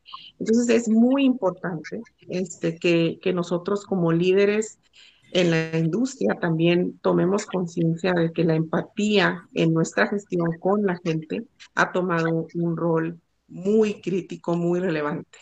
Este, sin empatía, creo yo que la gente no va a seguir ninguna figura de liderazgo, este, porque sin empatía, pues, híjole, creo que ya en esta situación de crisis eh, tomaron, cambió todo nuestro sistema de prioridades. Sí, siempre ha sido importante la familia, siempre fue importante la salud, pero estamos viendo que, pues no, no le damos la importancia de vida a la salud, ¿verdad? Pero ahora, ¿qué tal? Ahora sí. Entonces, primero va a ser mi salud, primero va a ser mi familia y, después va a ser mi trabajo. Entonces, aunque, aunque el trabajo es muy importante, y más ahorita con el creciente desempleo, pero eh, aún así, ese sentido, ese orden de prioridades cambió. Entonces, nosotros también debemos ajustar ese, ese acercamiento y las formas para comunicarnos y realmente eh, que llegue ese mensaje a las personas y se comprometan con nosotros. Así es. Tenemos una pregunta en el, grupo. Este, Hilda Vázquez es una estudiante universitaria y dice que hemos estado hablando de la industria en sí, pero que qué podemos decir de los estudiantes que se tuvieron que ir a casa y cambiar completamente el método de enseñanza. ¿Cómo va a afectar eso a, las siguientes generaciones? Fíjate, eh, Sergio, que, en los análisis que hemos estado haciendo, eh, por ejemplo, eh, estudiando lo que sucedió con los precisamente chicos jóvenes cuando fue la última pandemia grande, que fue el, el siglo pasado, la fiebre española, este, sí hay una, sí hay una afección, claro, eh, tanto en la salud, en la respuesta corporal, en la respuesta psicológica de las personas que sufren este tipo de cosas. Y, en cuestión de los estudiantes, lo que hemos visto es una gran adaptabilidad, una gran adaptabilidad para, esto que está sucediendo. Un, una, creo, creo eh, que ellos traen unos hábitos culturales ah, de mayor empatía, como decía ahorita Paola, este, entendiendo, ah, ok, yo se me quedo en casa, me quedo. Em, sí creo, creemos que va a haber una afección, eh, obvio, en la cuestión social. Sí. En la cuestión social, o sea, a la hora que yo regreso y ya no es, ya no tengo eh, a lo mejor eh, a, mi computadora, mi, mis cosas, mi, todo lo mío, y voy a regresar a compartir un salón de clases con N cantidad de compañeros. O tal vez eh, ya terminé, no tuve mis graduaciones, no tuve los cierres de ciclo adecuados y eso también pudiera repercutir en esos seres tan jóvenes. Eh, por eso hay que estar observando las recomendaciones, si Hilda, eh, bueno, y es estudiante y, qué padre, recomendación si, si ella está compartiendo sus espacios con alguien más, aprovechelo, aprovechelo porque definitivamente no se comparte ni siquiera lo que llegamos a compartir en un salón de clases, ¿no? Aprovecha a los hermanitos, a los papás que andan cruzándose por ahí. Ahorita nosotros conectados a esta hora, la mayoría de seguro anda por ahí la familia. Este, entonces sí, sí va a haber una repercusión. Eh, sin embargo, sí vienen con un nivel de empatía muy trabajado, mucho más trabajado que a lo mejor muchos de nosotros. Por cuestiones de lo hizo. Y por ejemplo, yo que lo estoy viviendo en la universidad, ¿no? Yo soy la viejita del salón. Entonces, yo la viejita del salón, este semestre reprobé dos materias, o sea, para mí es, ha sido muy difícil adaptarme. Y ellos no, o sea, muchos de ellos subieron sus calificaciones, o sea, por, por lo que dice Alma, o sea, ellos nacieron, muchos de ellos aprendieron y agarraron la computadora como a los cinco años. Los niños, ahorita yo iba a, a, muchachos de secundaria, o sea, súper más, más, eh, ¿qué será? Con mejor adaptabilidad que a lo mejor el de universidad que le costó un poco más. A algunas carreras, sí afectó a otras carreras, este, entre ellas mi hijo. A mi hijo estaba por terminar eh, este semestre a, lo que es dentista y desgraciadamente él tiene que tener prácticas y él está el siguiente semestre nomás agarra materia y si todo vuelve a la normalidad en junio, pues a lo mejor en verano voy a terminar el año que entra en diciembre. Lo ve muy difícil. Entonces, cuestión de adaptabilidad, sí, cuestión de algunas cosas que no pueden ser por la pandemia, pues sí también tuvieron. Y este, y, no sabemos qué va a pasar todavía con los jóvenes, ¿sí? Y, los este, niveles de incertidumbre, ¿no, Andrea? Los niveles de incertidumbre que ellos están sufriendo en cuestión de, los jóvenes, eh, no la viven igual que nosotros, ¿eh? De verdad que no, no están así de súper fatalistas, ni están acostumbrados a intercambiar información yo, yo, yo siempre le dije a Fernando, yo quisiera saber la opinión de Fernando, porque siempre le dije a él que era mi millennial favorito. Y luego Fernando me decía, por los miles de años que tengo, pero como joven, Fernando, es que Fernando es un hombre que, que, es, que es joven. Entonces, eh, ¿tú, ¿tú qué ves en la juventud, Fernando? Mira, nosotros los jóvenes tenemos la ventaja de que nos, nos, podemos comunicar de diferente manera a lo que hacen ustedes los mayores. Eh, nuestro mundo está centrado en nuestros gadgets, entonces tengo la televisión, tengo mi, mi cámara especial y tengo mi teléfono y, juego, etcétera. Y, y, entonces tengo una manera diferente de, de pasar el tiempo, entonces de alguna manera es diferente a mis papás, en, este caso no soy yo, a los papás del joven. Y, y quería hacerles el comentario, les decía que mi esposa tiene un consultorio donde da terapia familiar. Y mucha de la terapia que le está dando a los jóvenes es el cómo intercambiar información con los papás porque de alguna manera no sabían cómo comunicarse con los papás. Pues ahora tienen que jugar todos, tienen que, eh, tienen que hablarse. Bueno, yo tengo que hablar con mi esposa. Entonces, eh, el, muchacho sí es más fácil que siga teniendo su grupo a través de sus gadgets. Sí. Así lo haces tú, Fernando, ahora lo entiendo. a mí me regañan por estar mucho tiempo en la compu. Sí, es bien simpático, ¿no? A mí me tocó que los eh, llevarle a mi, a mi, abuelita este un iPhone para poder hacer FaceTime y luego comprarle Netflix, ¿no? Porque luego ahora qué va a hacer. Entonces ahí entre todos los, los, los nietos y los hijos y, y, la abuelita muy contenta porque ya sé tu teléfono iPhone y te puede ver por el teléfono y porque puede hacer, porque puede hacerle rewind a sus novelas y volverlas a ver a ver, ¿no? O sea, ha sido muy, ha sido muy entretenido y hemos aprendido mucho, ¿no? No nada más ha habido cosas negativas. No, y aparte de hecho, en la cuestión docente, yo, yo tengo la fortuna de eh, tener muchas horas aulas. Este, yo me dedico principalmente a la docencia. Y en, en lo que preguntaba la, la, joven de, de, en ese sentido, lo que sí es que, por ejemplo, el semestre pasado, y esto comentándolo con algunos compañeros docentes también, nos sorprendió y lo que queríamos es más o menos terminar el semestre y volver a la normalidad pero cuando vimos que esto no iba a ser así, empezamos, a hacer, cuando menos yo el, semestre pasado, este semestre que va terminando, ya siento que sí estuve mucho más preparado y ya el siguiente, ok, vamos, vamos con todo para el siguiente. Pero el primero sí nos sorprendió, o sea, de marzo, yo decía, bueno, va a ser marzo, abril, vuelvo a abril y mayo, doy un concentrado, y ya no tenía abril. Bueno, mayo, yo sé que me concentro y saco el grupo. Y de un de repente se nos había terminado el tiempo, ¿no? Pero eh, agosto empezamos, en septiembre más bien en Guaves empezamos, y ya empezamos, la mayoría de mis compañeros con los que he estado platicando me dicen, sí, ya, ya, yo también ya me preparé. Entonces, este ciclo que viene, creo que ya hay mucho más estrategias para salir adelante, ya estamos con más herramientas en todos sentidos. Sin embargo, creo que hay que poner varias cosas bien claras, ¿no? Los más marginados obviamente van a sufrir más, ¿no? Por la cuestión de aparatos, eh, de electrónicos, todo lo que son computadoras, acceso a red y todo esto, claro que va a lesionar. Pero también ha habido historias bien padres en esto ahora que también, como ustedes dicen, no vemos nada más. Eh, yo cerrando el ciclo este pasado, eh, se acercaba la mamá de una de mis alumnas a darme las gracias porque había disfrutado mucho la materia que le había dado a ellos, que les doy presentación criminal y me había dicho, yo no me perdía esa materia porque se me hacía muy interesante y me venía con mi hija a ver el, el contenido ¿no? de la materia. Entonces, hay un doble ciclo, volvemos otra vez, no todo es malo, no todo es negro.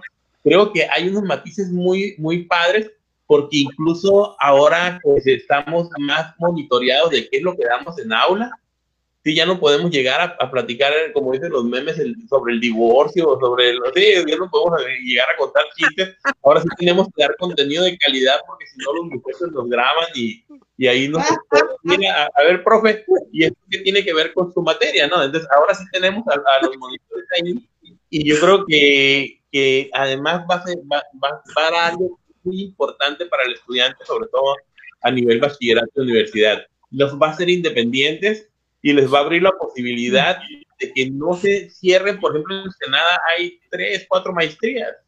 O sea, eh, esto abre la posibilidad de que si es en línea, ¿por qué vas a estar con estas tres, cuatro maestrías y dar lo mismo estudiar aquí que en Londres, no? Entonces, eh, el aprender a estudiar a través de las redes sociales, hay una gran oportunidad y muchos podrían estar estudiando su maestría quizá en, Barcelona, en Guadalajara, en alguna otra parte, maestrías que no hay aquí en, Baja California o en Senada, que es una ciudad muy pequeña, y que sí la podrían estar estudiando a, otras partes, ¿no? Y ellos saben muy bien cómo moverse en las redes sociales. Nosotros somos los que batallamos un poquito más, pero pues ahí de, de, un poquito de juventud de Fernando y ahí, ahí estamos estudiando todo. Entonces, creo que tiene muchos pros.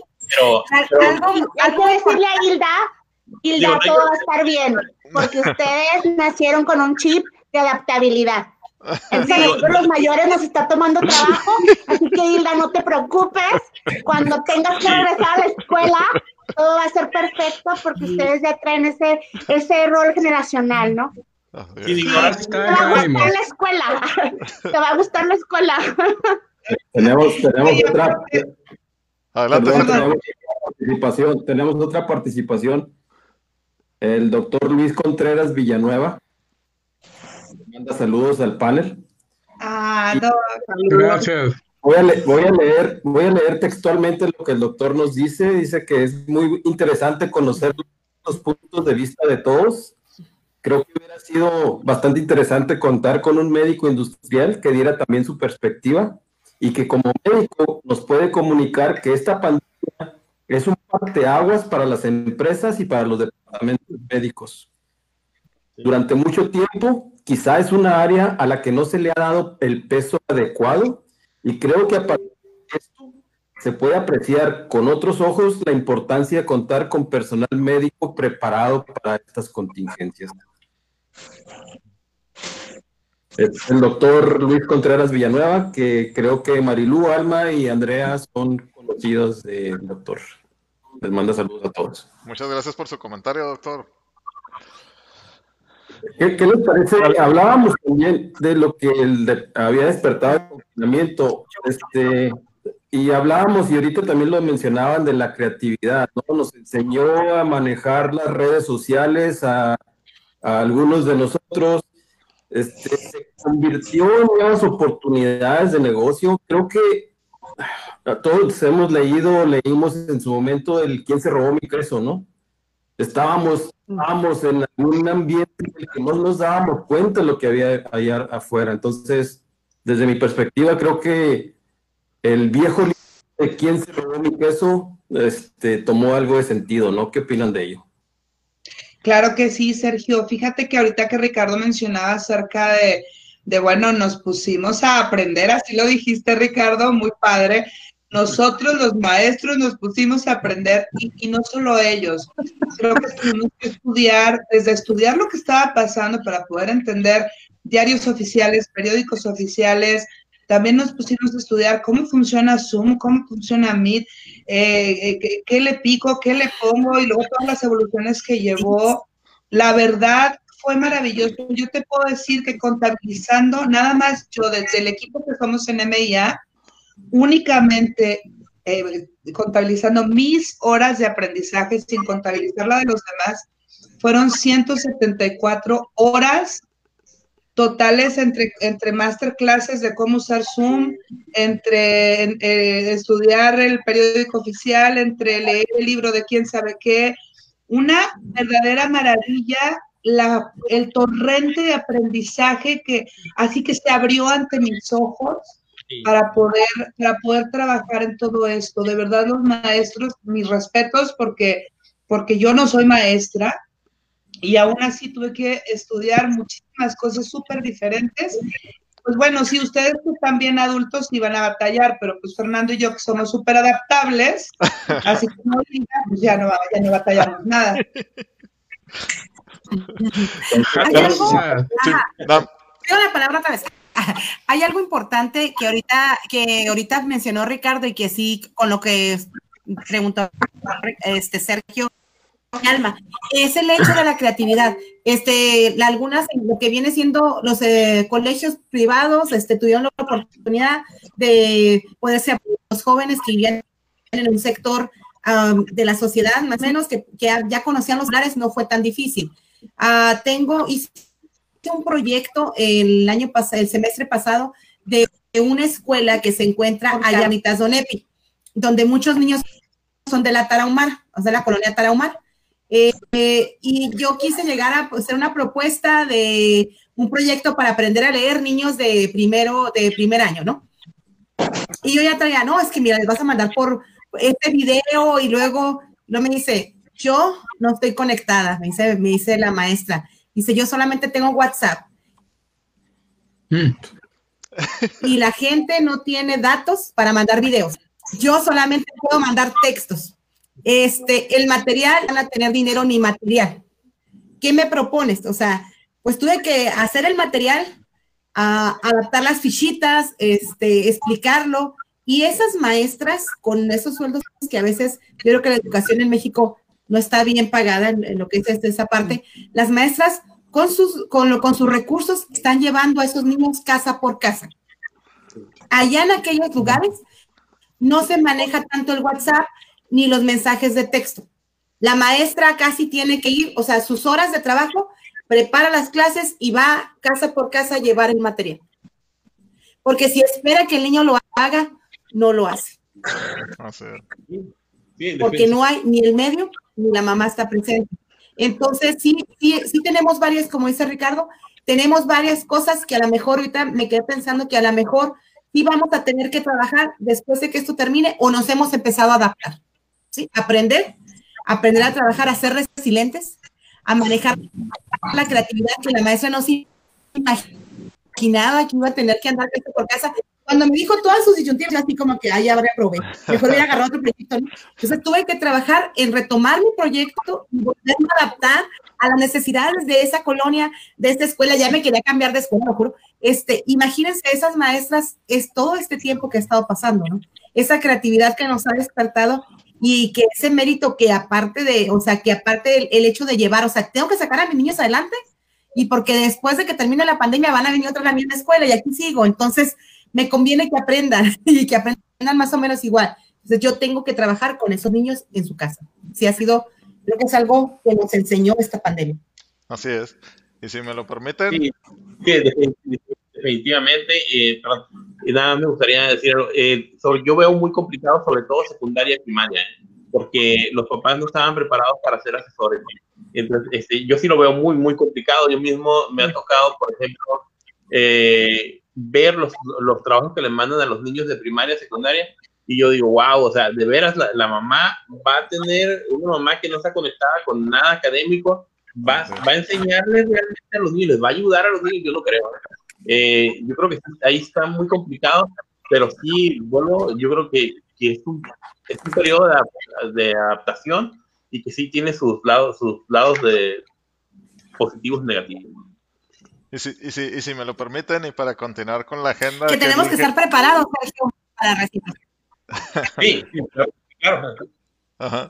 Perdón, y si me lo permiten, para continuar con la agenda que el ingeniero Vázquez nos preparó, ¿qué les parece si hablamos del 2021 y lo que nos espera? En lo económico, en lo social, en lo laboral, en la educación. ¿Alguien que iniciar la, la plática? Con o sin. ¿Cómo? ¿Con epidemia o sin epidemia? lo que nos espera, con lo que, con lo que ya sabemos, ¿verdad?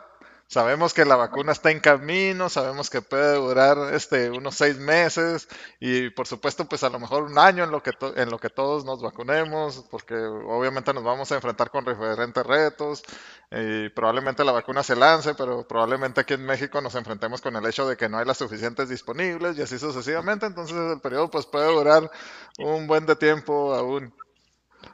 No sabemos si nos vamos a convertir en zombies dos meses después de que nos pongamos la Así vacuna. Es. Así es. muchas cosas, ¿no? Así es. Creo que, el 2021 va a ser un, creo que el 2021 va a ser un año de asimilación, ¿no? De, de, de lo aprendido, este, donde sigamos aplicando lo que aprendimos ahora en el 2020, ¿no? Ahora sí, la frase del en el 2020 nos está cayendo el 20, ¿no? A todos nosotros.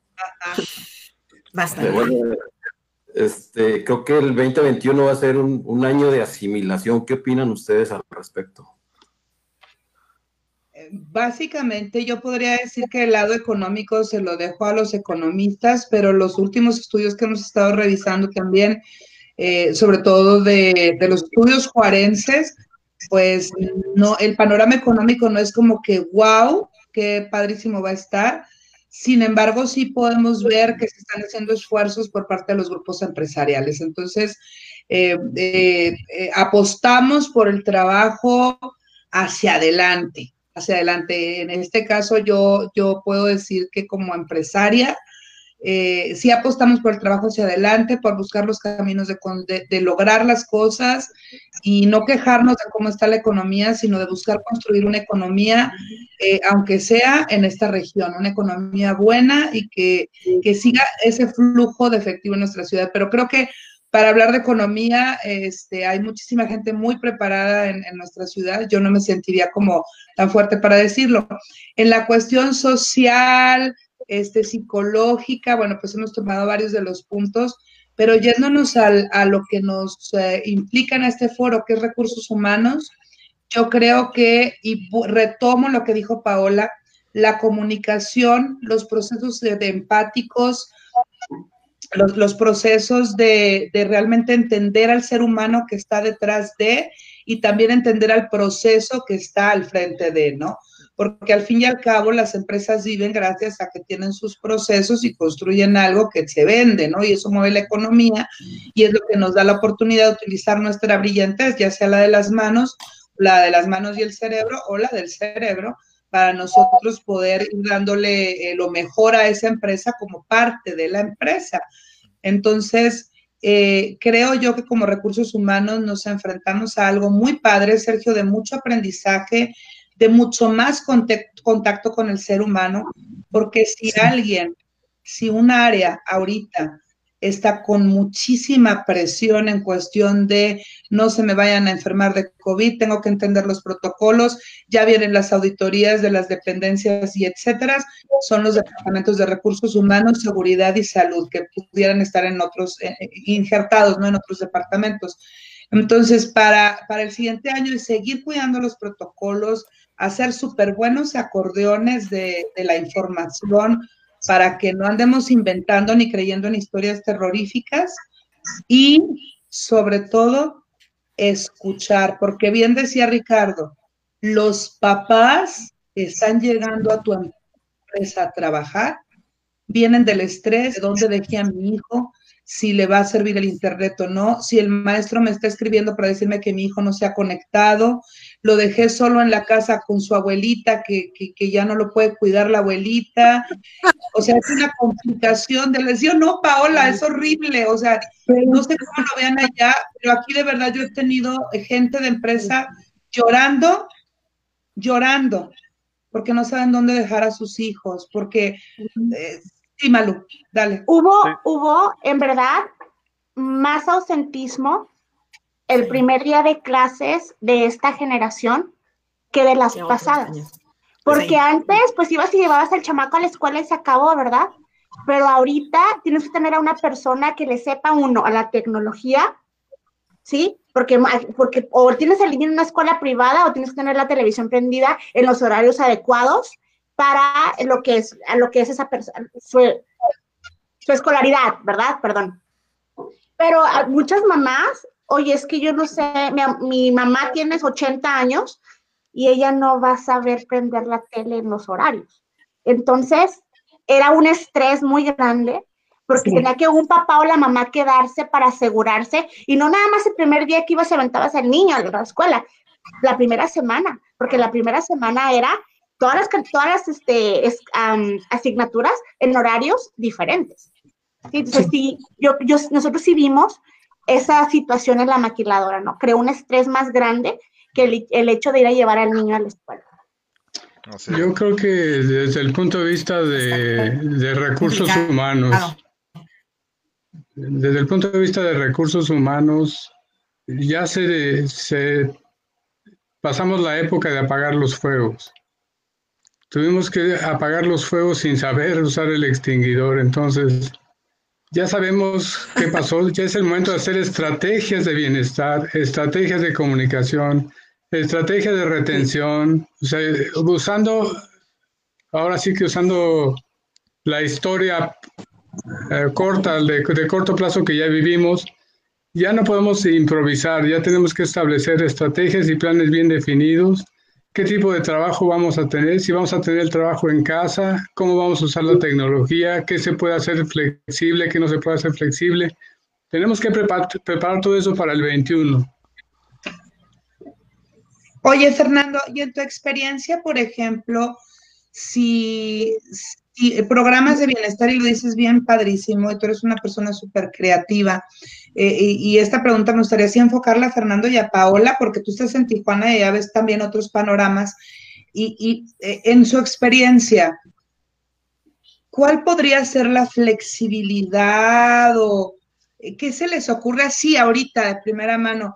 el operativo que tiene hijos y, y, nadie puede estar con ellos, qué círculos de apoyo, qué redes, qué soporte, qué se podría generar así como, como ideas nada más volátiles. Eh, ideas puede ser eh, usar un círculo de vecinos. vecinos que puedan cuidar a los hijos. Usar las escuelas como centros de, recolección de niños y, cuidado de los niños. En algún, en algún tiempo usamos, pensamos en usar las escuelas en el segundo turno, en el segundo turno de la escuela para que los niños se quedaran ahí como guardería, para que las mamás los recogieran después. Entonces, sí, sí, hay, hay muchas cosas que se pueden hacer, nada más es planearlo y ponerlo bien en un plan, que no se vea así como apagar fuegos. correcto. Y sobre todas las partes interesadas, ¿no, Paola? Tú sobre todo, mira, eh, también es escuchar la voz de tu cliente interno, ¿no? Este, tener el pulso y la temperatura de la organización definitivamente nos va a marcar la pauta para entender cómo nos tenemos que adaptar. Eh, por ejemplo, pues obviamente en un ambiente de manufactura o donde el agente telefónico tiene que estar este, físicamente atendiendo una llamada o haciendo llamadas, difícilmente vamos a poder hacer eh, el horario flexible o así vete y, no produzcas. pero sí se pueden este, llegar a alternativas, ¿no?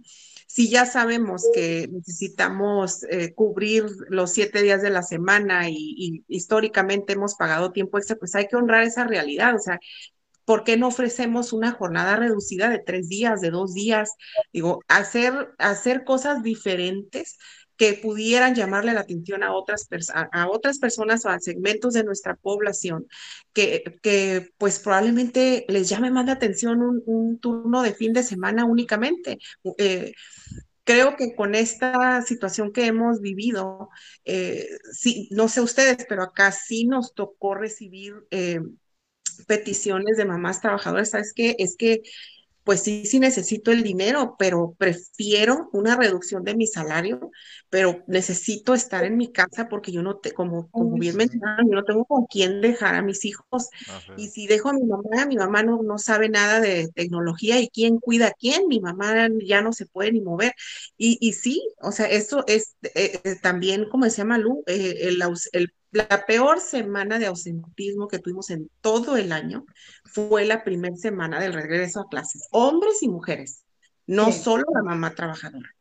Este, porque fue, sí fue un, un retorno a clases muy, muy, eh, muy difícil para, para ambos padres de familia y sobre todo no sé cómo, cómo fue en el estado de Chihuahua, pero acá en Baja California, eh, tanto la, las escuelas públicas como privadas pidieron que los niños estuvieran portando su uniforme como una, como una medida de, darles este, este, esa sensación de normalidad eh, de estar en la escuela. Entonces tienen que portar uniforme aunque estén este, tomando sus clases en casa, ¿no? Oye, no, Paola, mis hijos no, gracias a Dios, si no, ya no se los hubiera puesto, no sé. Pues eso fue, eso sí fue una particularidad. Pero el 80% de las, de las escuelas públicas sí lo pidieron así. Entonces es levántate, hazle la, recoger el cabello a la niña y canta el himno. Hay que ir. Canta el himno. Canta el himno. Canta el himno el lunes en la mañana y ahí estás tú, este, medio dormido, pero este, cantando el himno. Sí ha sido complicado y ha sido eh, nos ha tocado que tuvimos que tomar decisiones y muchos compañeros de nosotros que están en gerencia de recursos humanos, que nos tomó decisiones de hasta mover, que mamás que te decían, pues es que pásame a tercer turno, ¿no? Sí. Entonces había, había empresas que tenían esa flexibilidad porque tienen esos horarios, ¿sí? Hubo muchas cosas, ¿no? Hay, hay gente que, hay maquiladoras que se pasaron empleados.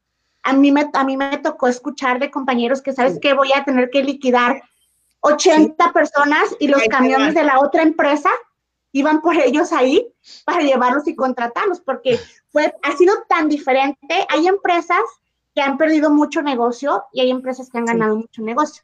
Entonces, eh, ha sido tanta la unidad, la, la resiliencia, siempre me con esta palabra. Resiliencia. Resiliencia, pero como comunidad, ¿no? Eso ha sido muy interesante. Yo creo que nos puede hablar mucho también Fernando sobre, sobre ese tema. ¿no? Él ha tocado ver mucho porque ya, ya no está en una empresa específica, ya puede estarnos monitoreando a todos, ¿no? De fuera. no sé, Fernando, ¿tú qué opinas de la resiliencia en Ciudad Juárez? Creo que es algo que siempre ha tenido Ciudad Juárez. No sé Tijuana, pero Juárez siempre ha sido un pueblo resiliente, no nada más en la maquila, eh, como pueblo, como ciudad. Y, lo ha demostrado a lo largo de su historia y, creo que lo va a seguir siendo. Pero hay que a veces enseñarles el sendero por donde es más fácil, por donde no se van a topar, donde no hay obstáculos tan graves que haga que se retrasen. Entonces creo que nuestra labor es llevarlos por ese caminito. Fíjate, Fernando, que, entonces yo rescato sobre todo de todo lo que dijiste que está padrísimo, pero rescato algo bien importante que dijiste. No nos vayamos el año que entra como recursos humanos a apagar fuegos. Vamos haciendo una estrategia, eh, vamos usando nuestra creatividad, conociendo a nuestra gente para que realmente hagamos algo que, sea lo suficientemente fuerte para dar el soporte y también para que no sea algo mal usado. Así. Así es. Quisiera poner en la mesa el, siguiente tema. Ahorita Fernando hablaba de los mandos medios, que, que vaya, no les dimos ese crecimiento, esa importancia en tiempo y forma. ¿Qué consideran, qué, liderazgo consideran ustedes que se necesita para marcar el nuevo rumbo de trabajo? Lo vivido en este, en este tiempo. ¿Qué, tipo de líderes, vaya, vamos a necesitar? Definitivamente líderes empáticos, resilientes e inspiradores. Eh, nadie va a seguir a un líder, siempre ha sido, ¿no? Pero, pero ahora más, eh, porque eh, vamos a enfrentarnos a un 2021 ciertamente con mucho camino recorrido y lecciones aprendidas de 2020, pero también este, con un nivel de cansancio emocional, mental, físico, em, económico, con, un, con un nivel de hartazgo de las mismas condiciones a, lo que, a las que nos hemos tenido que adaptar. Em, entonces va a ser muy importante eh, tener figuras de liderazgo que realmente conecten con la gente y para poder conectar necesitan ser empáticos. Ya no se trata de, tener la habilidad de comunicación efectiva únicamente, sino que realmente deben conectar a un nivel emocional más profundo, este, no, no solo en el nivel técnico. Algo muy importante es hacer y no decir. O sea, lo que esperamos ahorita nuestros líderes es, es que ellos hagan para poder marcar los caminos a seguir, ¿no? Entonces va dentro de la empatía que comenta Paola. Yo creo también que los procesos de observación, Sergio, el observar cuál es el mundo interior de, cada organización, porque terminan siendo este, realmente ciudadcitas, ¿no? Nuestras industrias Hablando de la industria enorme eh, que, tenemos tanto en Tijuana como en Ciudad Juárez. Y, creo yo que el observar, el integrarse con la gente, el escucharla, ir a piso, comprender lo que están viviendo desde el punto de vista objetivo, no desde el emocional, sin embargo, sí siendo empáticos, como bien dijo Paola, sí siendo empáticos para poder crear, como dice Fernando, poder crear las estructuras adecuadas, adecuadas a nuestra organización no es pastilla. Recursos humanos no es que lleva una pastilla y todo se compone. Recursos humanos es un área creativa que tiene que cuidar la operación y tiene que cuidar al ser humano que está dentro de ella. Así es. Mira, hay una definición de experiencia del empleado que me gusta mucho, que dice que la experiencia del empleado es la percepción que tiene el empleado de que la empresa está ahí con él y para él. Para mí ese tiene que ser el tipo de liderazgo para el próximo año. El liderazgo que esté ahí para el empleado y con el empleado. Sí, sí. Y, sabes, eh, Sergio, por ejemplo, yo voy a hablar de una experiencia personal. Mi esposo es, es empleado en la industria maquiladora y yo estoy muy agradecida con su empresa. Sumamente agradecida. Como familia nosotros comprendemos que su empresa no solo ha sido el sustento, gran parte del sustento de esta familia, sino aparte apreciamos lo que lo ha cuidado en estos tiempos y, de verdad, de verdad, un mensajito de texto que llega y dice, em, eh, por ejemplo, eh, tu empleado vulnerable, síguete cuidando. Aquí estamos para ti. Y entonces eso es maravilloso porque, como dice Fernando, nosotros como familia apreciamos que a mi esposo y al papá de mis hijos lo estén cuidando. Entonces, así hasta la lágrima, así yo, yo creo que, que nos ha sacado su empresa. Y obvio, él muchísimo más comprometido, jamás ha dejado de trabajar, claro está, home office total, y, es una maravilla, de verdad, de verdad hay muy buenas empresas y muy buenos eh, modelos de liderazgo que ya tenemos en nuestra ciudad, sin agraviar, Fernando. Y sabes que lo mejor que al final de cuentas esto te da como resultado un branding interno y un branding externo. Ah, Así es. Eso te va a ayudar mucho en, retener y atraer. Es correcto. Y fíjate una cosa, e, en algún momento de la vida, yo quiero platicarles a, mi esposo, hablando de él que está en la empresa, eh, le dijeron, oye, pues te vamos a cancelar las vacaciones porque mira, y le, así, ¿no? Por esta situación, tiene este proyecto, la, la, la.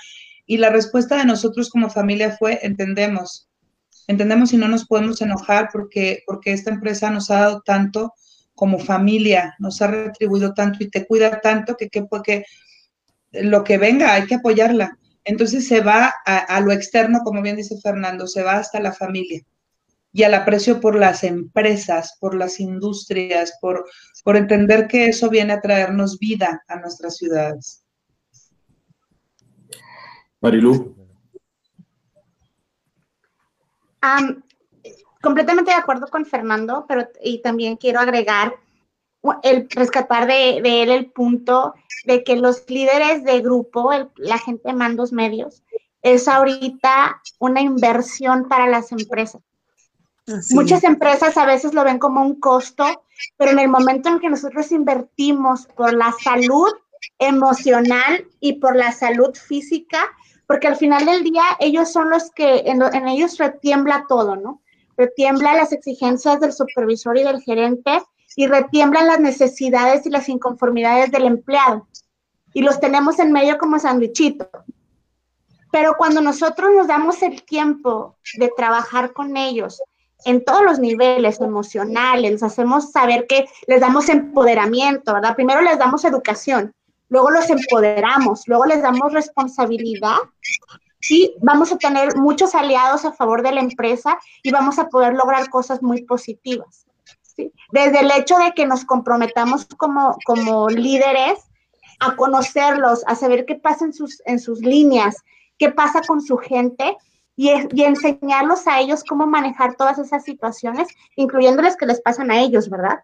Yo creo que ahí la organización va a mejorar mucho y vamos a poderla mantener, porque ahorita lo que necesitamos es, estar con una, es mantener a la gente que tenemos, ¿sí? Para no crear más situación, para no tener que estar contratando más gente y que la gente no esté rotando por las compañías, ayudarle a que se quiera quedar en su empresa, hacer una carrera en su empresa, ¿sí? Y realmente convertirla en una familia. Entonces ahí ya tienes una oportunidad bien grande de realmente crear una cultura organizacional. Yo creo que eso es lo más bonito que te puede pasar, ¿no? Ajá. Y en ese, y en ese sentido, uh, ¿qué opinan del home office? ¿Cómo lo ven en el futuro? Creo que es una experiencia maravillosa. ¿Eh? Nosotros hacemos home office desde hace 11 años y yo lo he visto padrísimo. Eh, creo que va a dar mucha flexibilidad. Eh, también tenemos que estar preparados con protocolos, a lo que hablábamos otra vez, hechos, datos, protocolos, y si mal no recuerdo, hará unos 11 años hubo un estudio aquí en Ciudad Juárez, eh, donde precisamente había un nivel que era horarios flexibles o home office. Eh, era una propuesta, sí, muy padre, pero eh, sí requiere también sus límites, sus lineamientos y protocolos bien establecidos. Yo te puedo decir que para mí ha sido maravilloso. Sí, yo te decía, yo creo que, que más que pensar que en un futuro, es un presente ya, ¿no? y que era algo que se venía a venir y que esto catalizó este, algo que ya se estaba gestando, ¿no?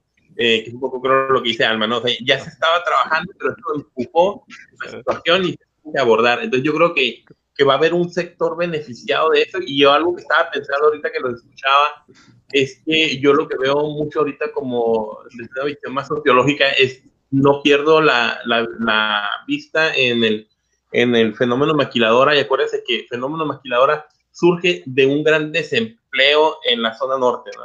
O sea, usted levantó de, de, un gran desempleo. Esto fue algo que cuando se pierde la, la capa, México empieza a, perder la capacidad de, producción del campo y en, la, la industria, ese sector maquilador el que, el que, el que nace de nada, ¿no? Entonces yo creo que si hay un sector fuerte ahorita que, que lo vemos, esa capacidad de adaptación, que en donde ven, por ejemplo, despidos de, 8, de 80 personas y, y, ven una posibilidad de crecimiento de esas 80 personas, no me, no me las despidas, dámelas a mí porque es material que yo requiero, ¿no? Yo, yo creo que, que ustedes son los que tienen más los antecedentes eh, de, haber, de haber salido de una gran crisis que tuvimos en los 80 respondiendo, creciendo de una manera inusitada, sobre todo Ciudad Juárez, que hizo, eh, no me acuerdo ahorita del dato, yo lo estudié por ahí hace algunos años, pero eran miles de empleos que se habían generado por ahí en 1900, en, los 80, ¿no? Entonces, eh, fue impresionante lo que creció la, la, industria maquiladora y creo que esto no la va a hacer eh, temblar. Creo que los, los sectores económicos que peor iban a salir parados de la pandemia, ya muchos colapsaron, que fue el sector turismo. Eh, pero entonces yo creo que es, en los mandos medios que los han definido ustedes maravillosamente, creo que debe haber esa certidumbre de lo que fueron capaces de hacer y que eso mismo fortalezca para seguir haciendo lo que han hecho durante más de 40 años y que, o aproximadamente 40 años, y que ya saben ustedes lo que tienen que hacer, ¿no? Es, fue impresionante lo que se logró a partir de 1980, una, una crisis que todos recordamos, 90, una crisis enorme en México, y cómo se fortaleció Juárez de, de nada, Tijuana, cómo creció de nada en el sector maquiladora, ¿no? Y que, y que en el caso de Tijuana, por ejemplo, como la compañera sabe, eh, dejó de ser eh, turismera por excelencia y creció la maquiladora de una manera desorbitada, ¿no? Entonces yo creo que, yo, yo creo que, que tienen, las, tienen las herramientas para que esto funcione bien. Así es. sí, completamente de acuerdo. Resiliencia o solidaridad de los gobiernos. ¿Qué fue lo que nos ayudó o nos está ayudando a salir? Resiliencia. Resiliencia. Resiliencia. Andy. Y, Perdón, Ricardo. Adelante, Ricardo. Sí, yo, yo creo que, yo, yo creo que el, el, cuando no tenemos un, un gobierno que realmente haya sido efectivo durante décadas nos ha dejado eh, solos. Yo creo que el, el gobierno, eh, la, la, gente no espera demasiado de ellos. Somos un pueblo muy trabajador. Eh, somos un pueblo que a final de cuentas no, no estamos esperando que la despensa, por ejemplo, que nos va a mandar el gobierno sea suficiente. Eh, la despensa de las que hablaban ahorita, por ejemplo, era un kilo de frijol, un kilo de aceite, un gel, eh, ¿cómo se llama? Eh, un gel para lavarse las manos y una latita de atún. Entonces, la gente sabía que tenía que salir adelante con o sin esa despensa. Entonces, yo creo que la gente nos hemos ayudado entre vecinos, nos hemos ayudado entre amigos, nos hemos ayudado entre maestro, alumno. Yo, eh, nosotros muchas veces a los maestros creo que esto nos toca poco, pero como algo que decía, si no me equivoco, Alma, de andar correteando a los alumnos, ¿no? Andar eh, hoy mismo, por ejemplo, eh, yo en, lo personal a mis alumnos les mando a decir, si conocen a alguien que no, que no este, tiene posibilidad de entrar a redes sociales, que me diga dónde voy yo y dejo el paquete para que me lo conteste y yo voy y lo recojo, que me diga, ¿saben qué? Es que hay una tiendita allá que se llama Don Alberto, yo voy ahí con Alberto, le dejo el paquete y luego voy y lo recojo. Entonces yo, creo que, eh, ha sido más, mucho más un proceso resiliente, ha sido mucho más el decir, cómo voy a sacar a mi familia adelante cómo le voy a ayudar a mi vecino que yo sé que está en una situación difícil que estar esperando al gobierno. Entonces yo no, yo no he visto que el gobierno haya, hecho realmente cambios ni que esté en posibilidad siquiera de hacer cambios como para volvernos ahora en una pandemia, un, un país de primer nivel, ¿no? Eh, hace rato que decían lo de los servicios médicos, por ejemplo, que los servicios médicos estaban colapsados hace 20 años, 30 años los servicios médicos no están colapsados por el, por el COVID, están, están colapsados porque se abandonó hace más de 20 años eh, cualquier tipo de inversión a, a servicios médicos. Entonces, ¿cómo, ¿cómo, hemos salido adelante? Pues hemos salido adelante a través del amigo, a través de, del vecino, a través de la organización eh, social y yo creo que hay, eh, ha sido un proceso completamente de resiliencia social. Yo, yo creo que sí ha tenido mucho que ver la resiliencia, claro que sí. Sin embargo, también estoy consciente de que sí ha habido programas de apoyo gubernamentales que han sido los menos, los pocos o los menos mencionados tal vez. Eh, sí ha habido apoyo a los microempresarios sobre todo, de alguna forma, y sí ha habido algún tipo de escucha hacia el empresariado y hacia la industria. Eh, sin embargo, sí creo que la resiliencia natural que tenemos y sobre todo aquí en la región ha sido un factor determinante para poder sobrellevar esta situación. Y también creo que nos toca ser este, hermanos mayores, ¿no? Nosotros como industria estamos bien acostumbrados, como les decía, ¿no? A todo este tipo de situaciones, innovaciones. ¿Cómo le hago para que no se me vaya un empleado? No, pues allá andas este, trayéndote hasta la, la, feria de las botargas, ¿no? O sea, hemos hecho de todo. Y es la realidad, ¿no? Que a ver, que venga Cummins y se pelee con BRP y con Marelli y hacen ahí una, este, un evento de botargas y si llegas te doy cinco pesos más en la contratación, ¿no? Yo creo que eso que nos ha aprovechado, que hemos hecho nosotros, debemos de aprovechar el 2021 para poderlo pasar a las empresas pequeñas el cómo pueden activar su mente, cómo abrir su panorama y decirles, mira, así te funciona, podemos hacer esto y esto y esto, porque están sufriendo. Todas las empresas pequeñas están sufriendo porque la Secretaría de Trabajo y Prevención Social está encima de ellos, el IMSS está encima de ellos, y por nosotros estamos acostumbrados. La realidad. Entonces, ¿qué vamos a hacer como sociedad, como industria mayor? Para poder ayudar a, nuestros comercios para que puedan seguir siendo exitosos. Yo creo que una situación de los bares que decían ahorita Andrea, hay muchas maneras de hacer que un bar siga funcionando. Hay muchas maneras, pero porque eso nosotros lo vivimos en protocolos que hacemos en la industria. A lo mejor el hecho de que nosotros nos acercáramos a esas empresas y les dijéramos el cómo sí, estaríamos siendo todavía más resilientes con nuestras, con nuestras ciudades, ¿no? Porque pues también hay gente de Toluca y de otras este, ciudades aquí, ¿no? Que no hemos tocado. Yo creo que eso es lo que el 2021 nos puede traer como reto. ¿Qué puedo hacer como hermano mayor para ayudar a los hermanos menores de los sectores económicos más afectados para que ellos vuelvan a continuar con su, con su trabajo? Pues se quedan muchos temas más en, la, en la, mesa, Giselle. Este, creo que ya estamos a punto de las conclusiones. Creyeron que no íbamos a hablar, ¿verdad? No, no la, la, verdad es que ha estado bien interesante la sesión. Este, y como bien dice Sergio, ah, podemos ahondar aún más. Ah, y en ese sentido, pues les quiero agradecer por todo lo que han compartido. Y de una vez, pues los quiero comprometer a que en un futuro nos veamos en el 2021 y hagamos la fase 2. ¿Qué les parece? Claro que sí. Muy bien. Entonces. Este, Marcela Stirk también está felicitando al grupo. A Marcela Rotario, por ah, cierto. un saludo, Marcela. saludos. Gracias. Gracias, hola. Como Betty Betty Luke también nos manda saludos al panel. Saludos, Betty. Saludos, Ivette. Saludos, Ivette. Saludos, Ivette. Bueno, entonces, si bien les parece, eh, les cedo el micrófono para sus últimos comentarios y empezar a despedir el programa.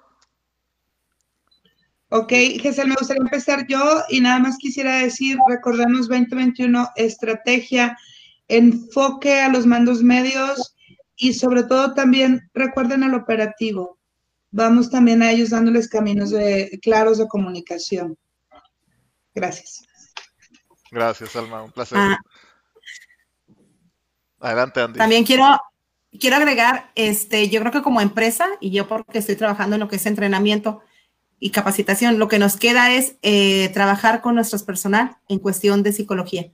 Este, creo que la norma 35 no lo pide, y ahora la sociedad no lo exige. Entonces, trabajar con los duelos, esos duelos emocionales que necesitamos ir viviendo. Muchas gracias, un placer. A mí. Bueno, yo creo que el reto específicamente para recursos humanos es el lograr el engagement después de todo lo que pasó. de todo lo que ha pasado en el 2020, hay que recuperar el engagement. Perdón por las palabras que voy a usar, ¿verdad? Pero mejorar la experiencia del empleado y básicamente buscar cuál es la propuesta de valor del empleado que lo haga crecer dentro de la empresa. Y a través de un branding, lograr retener y atraer a los que queramos. ¿Tanta? Muchas gracias, licenciado. Marilu. Pues primero, muchas gracias por la invitación y yo quiero terminar este, apoyando mucho la situación de los jefes de grupo, de los mandos medios. Es imperativo que nosotros hagamos un trabajo de, de conciencia, un trabajo de empoderamiento, de conocimiento en esos niveles porque nos puede ayudar a nosotros como compañía. Ellos son el pilar de la retención del personal. Son la base, son la base medular para que nosotros podamos tener éxito en la hora de la retención de los empleados. Y definitivamente tenemos que hacer branding. La gente tiene que no comprometerse con su compañía. Eso ya pasó, en el, eso ya fue del pasado. Tenemos que aprender a, como es la palabra en inglés, embrace. Yo tengo que abrazar a mi compañía. Y entonces ese es el reto más grande que como recursos humanos nosotros tenemos. ¿Qué vamos a hacer para pasar del compromiso al abrazo y que pues yo ya no me, yo quiero almorzar, comer y cenar Coca-Cola, ¿no? Así como decía un comercial hace muchos años de Coca-Cola, ¿no? De fútbol, de fútbol soccer que decía, yo como Coca-Cola y no Coca-Cola, sí. Así es lo que las empresas debemos de tener ahorita. ¿Qué voy a hacer para que el empleado se sienta orgulloso de todo lo que nosotros somos capaces de hacer para que la empresa dé resultados, pero que ellos se sientan parte de ella? Gracias. Paola. Muchísimas gracias, Marilón, un placer. Gracias. Nuevamente, gracias por esta invitación. Este ha sido una experiencia muy, muy agradable, muy divertida.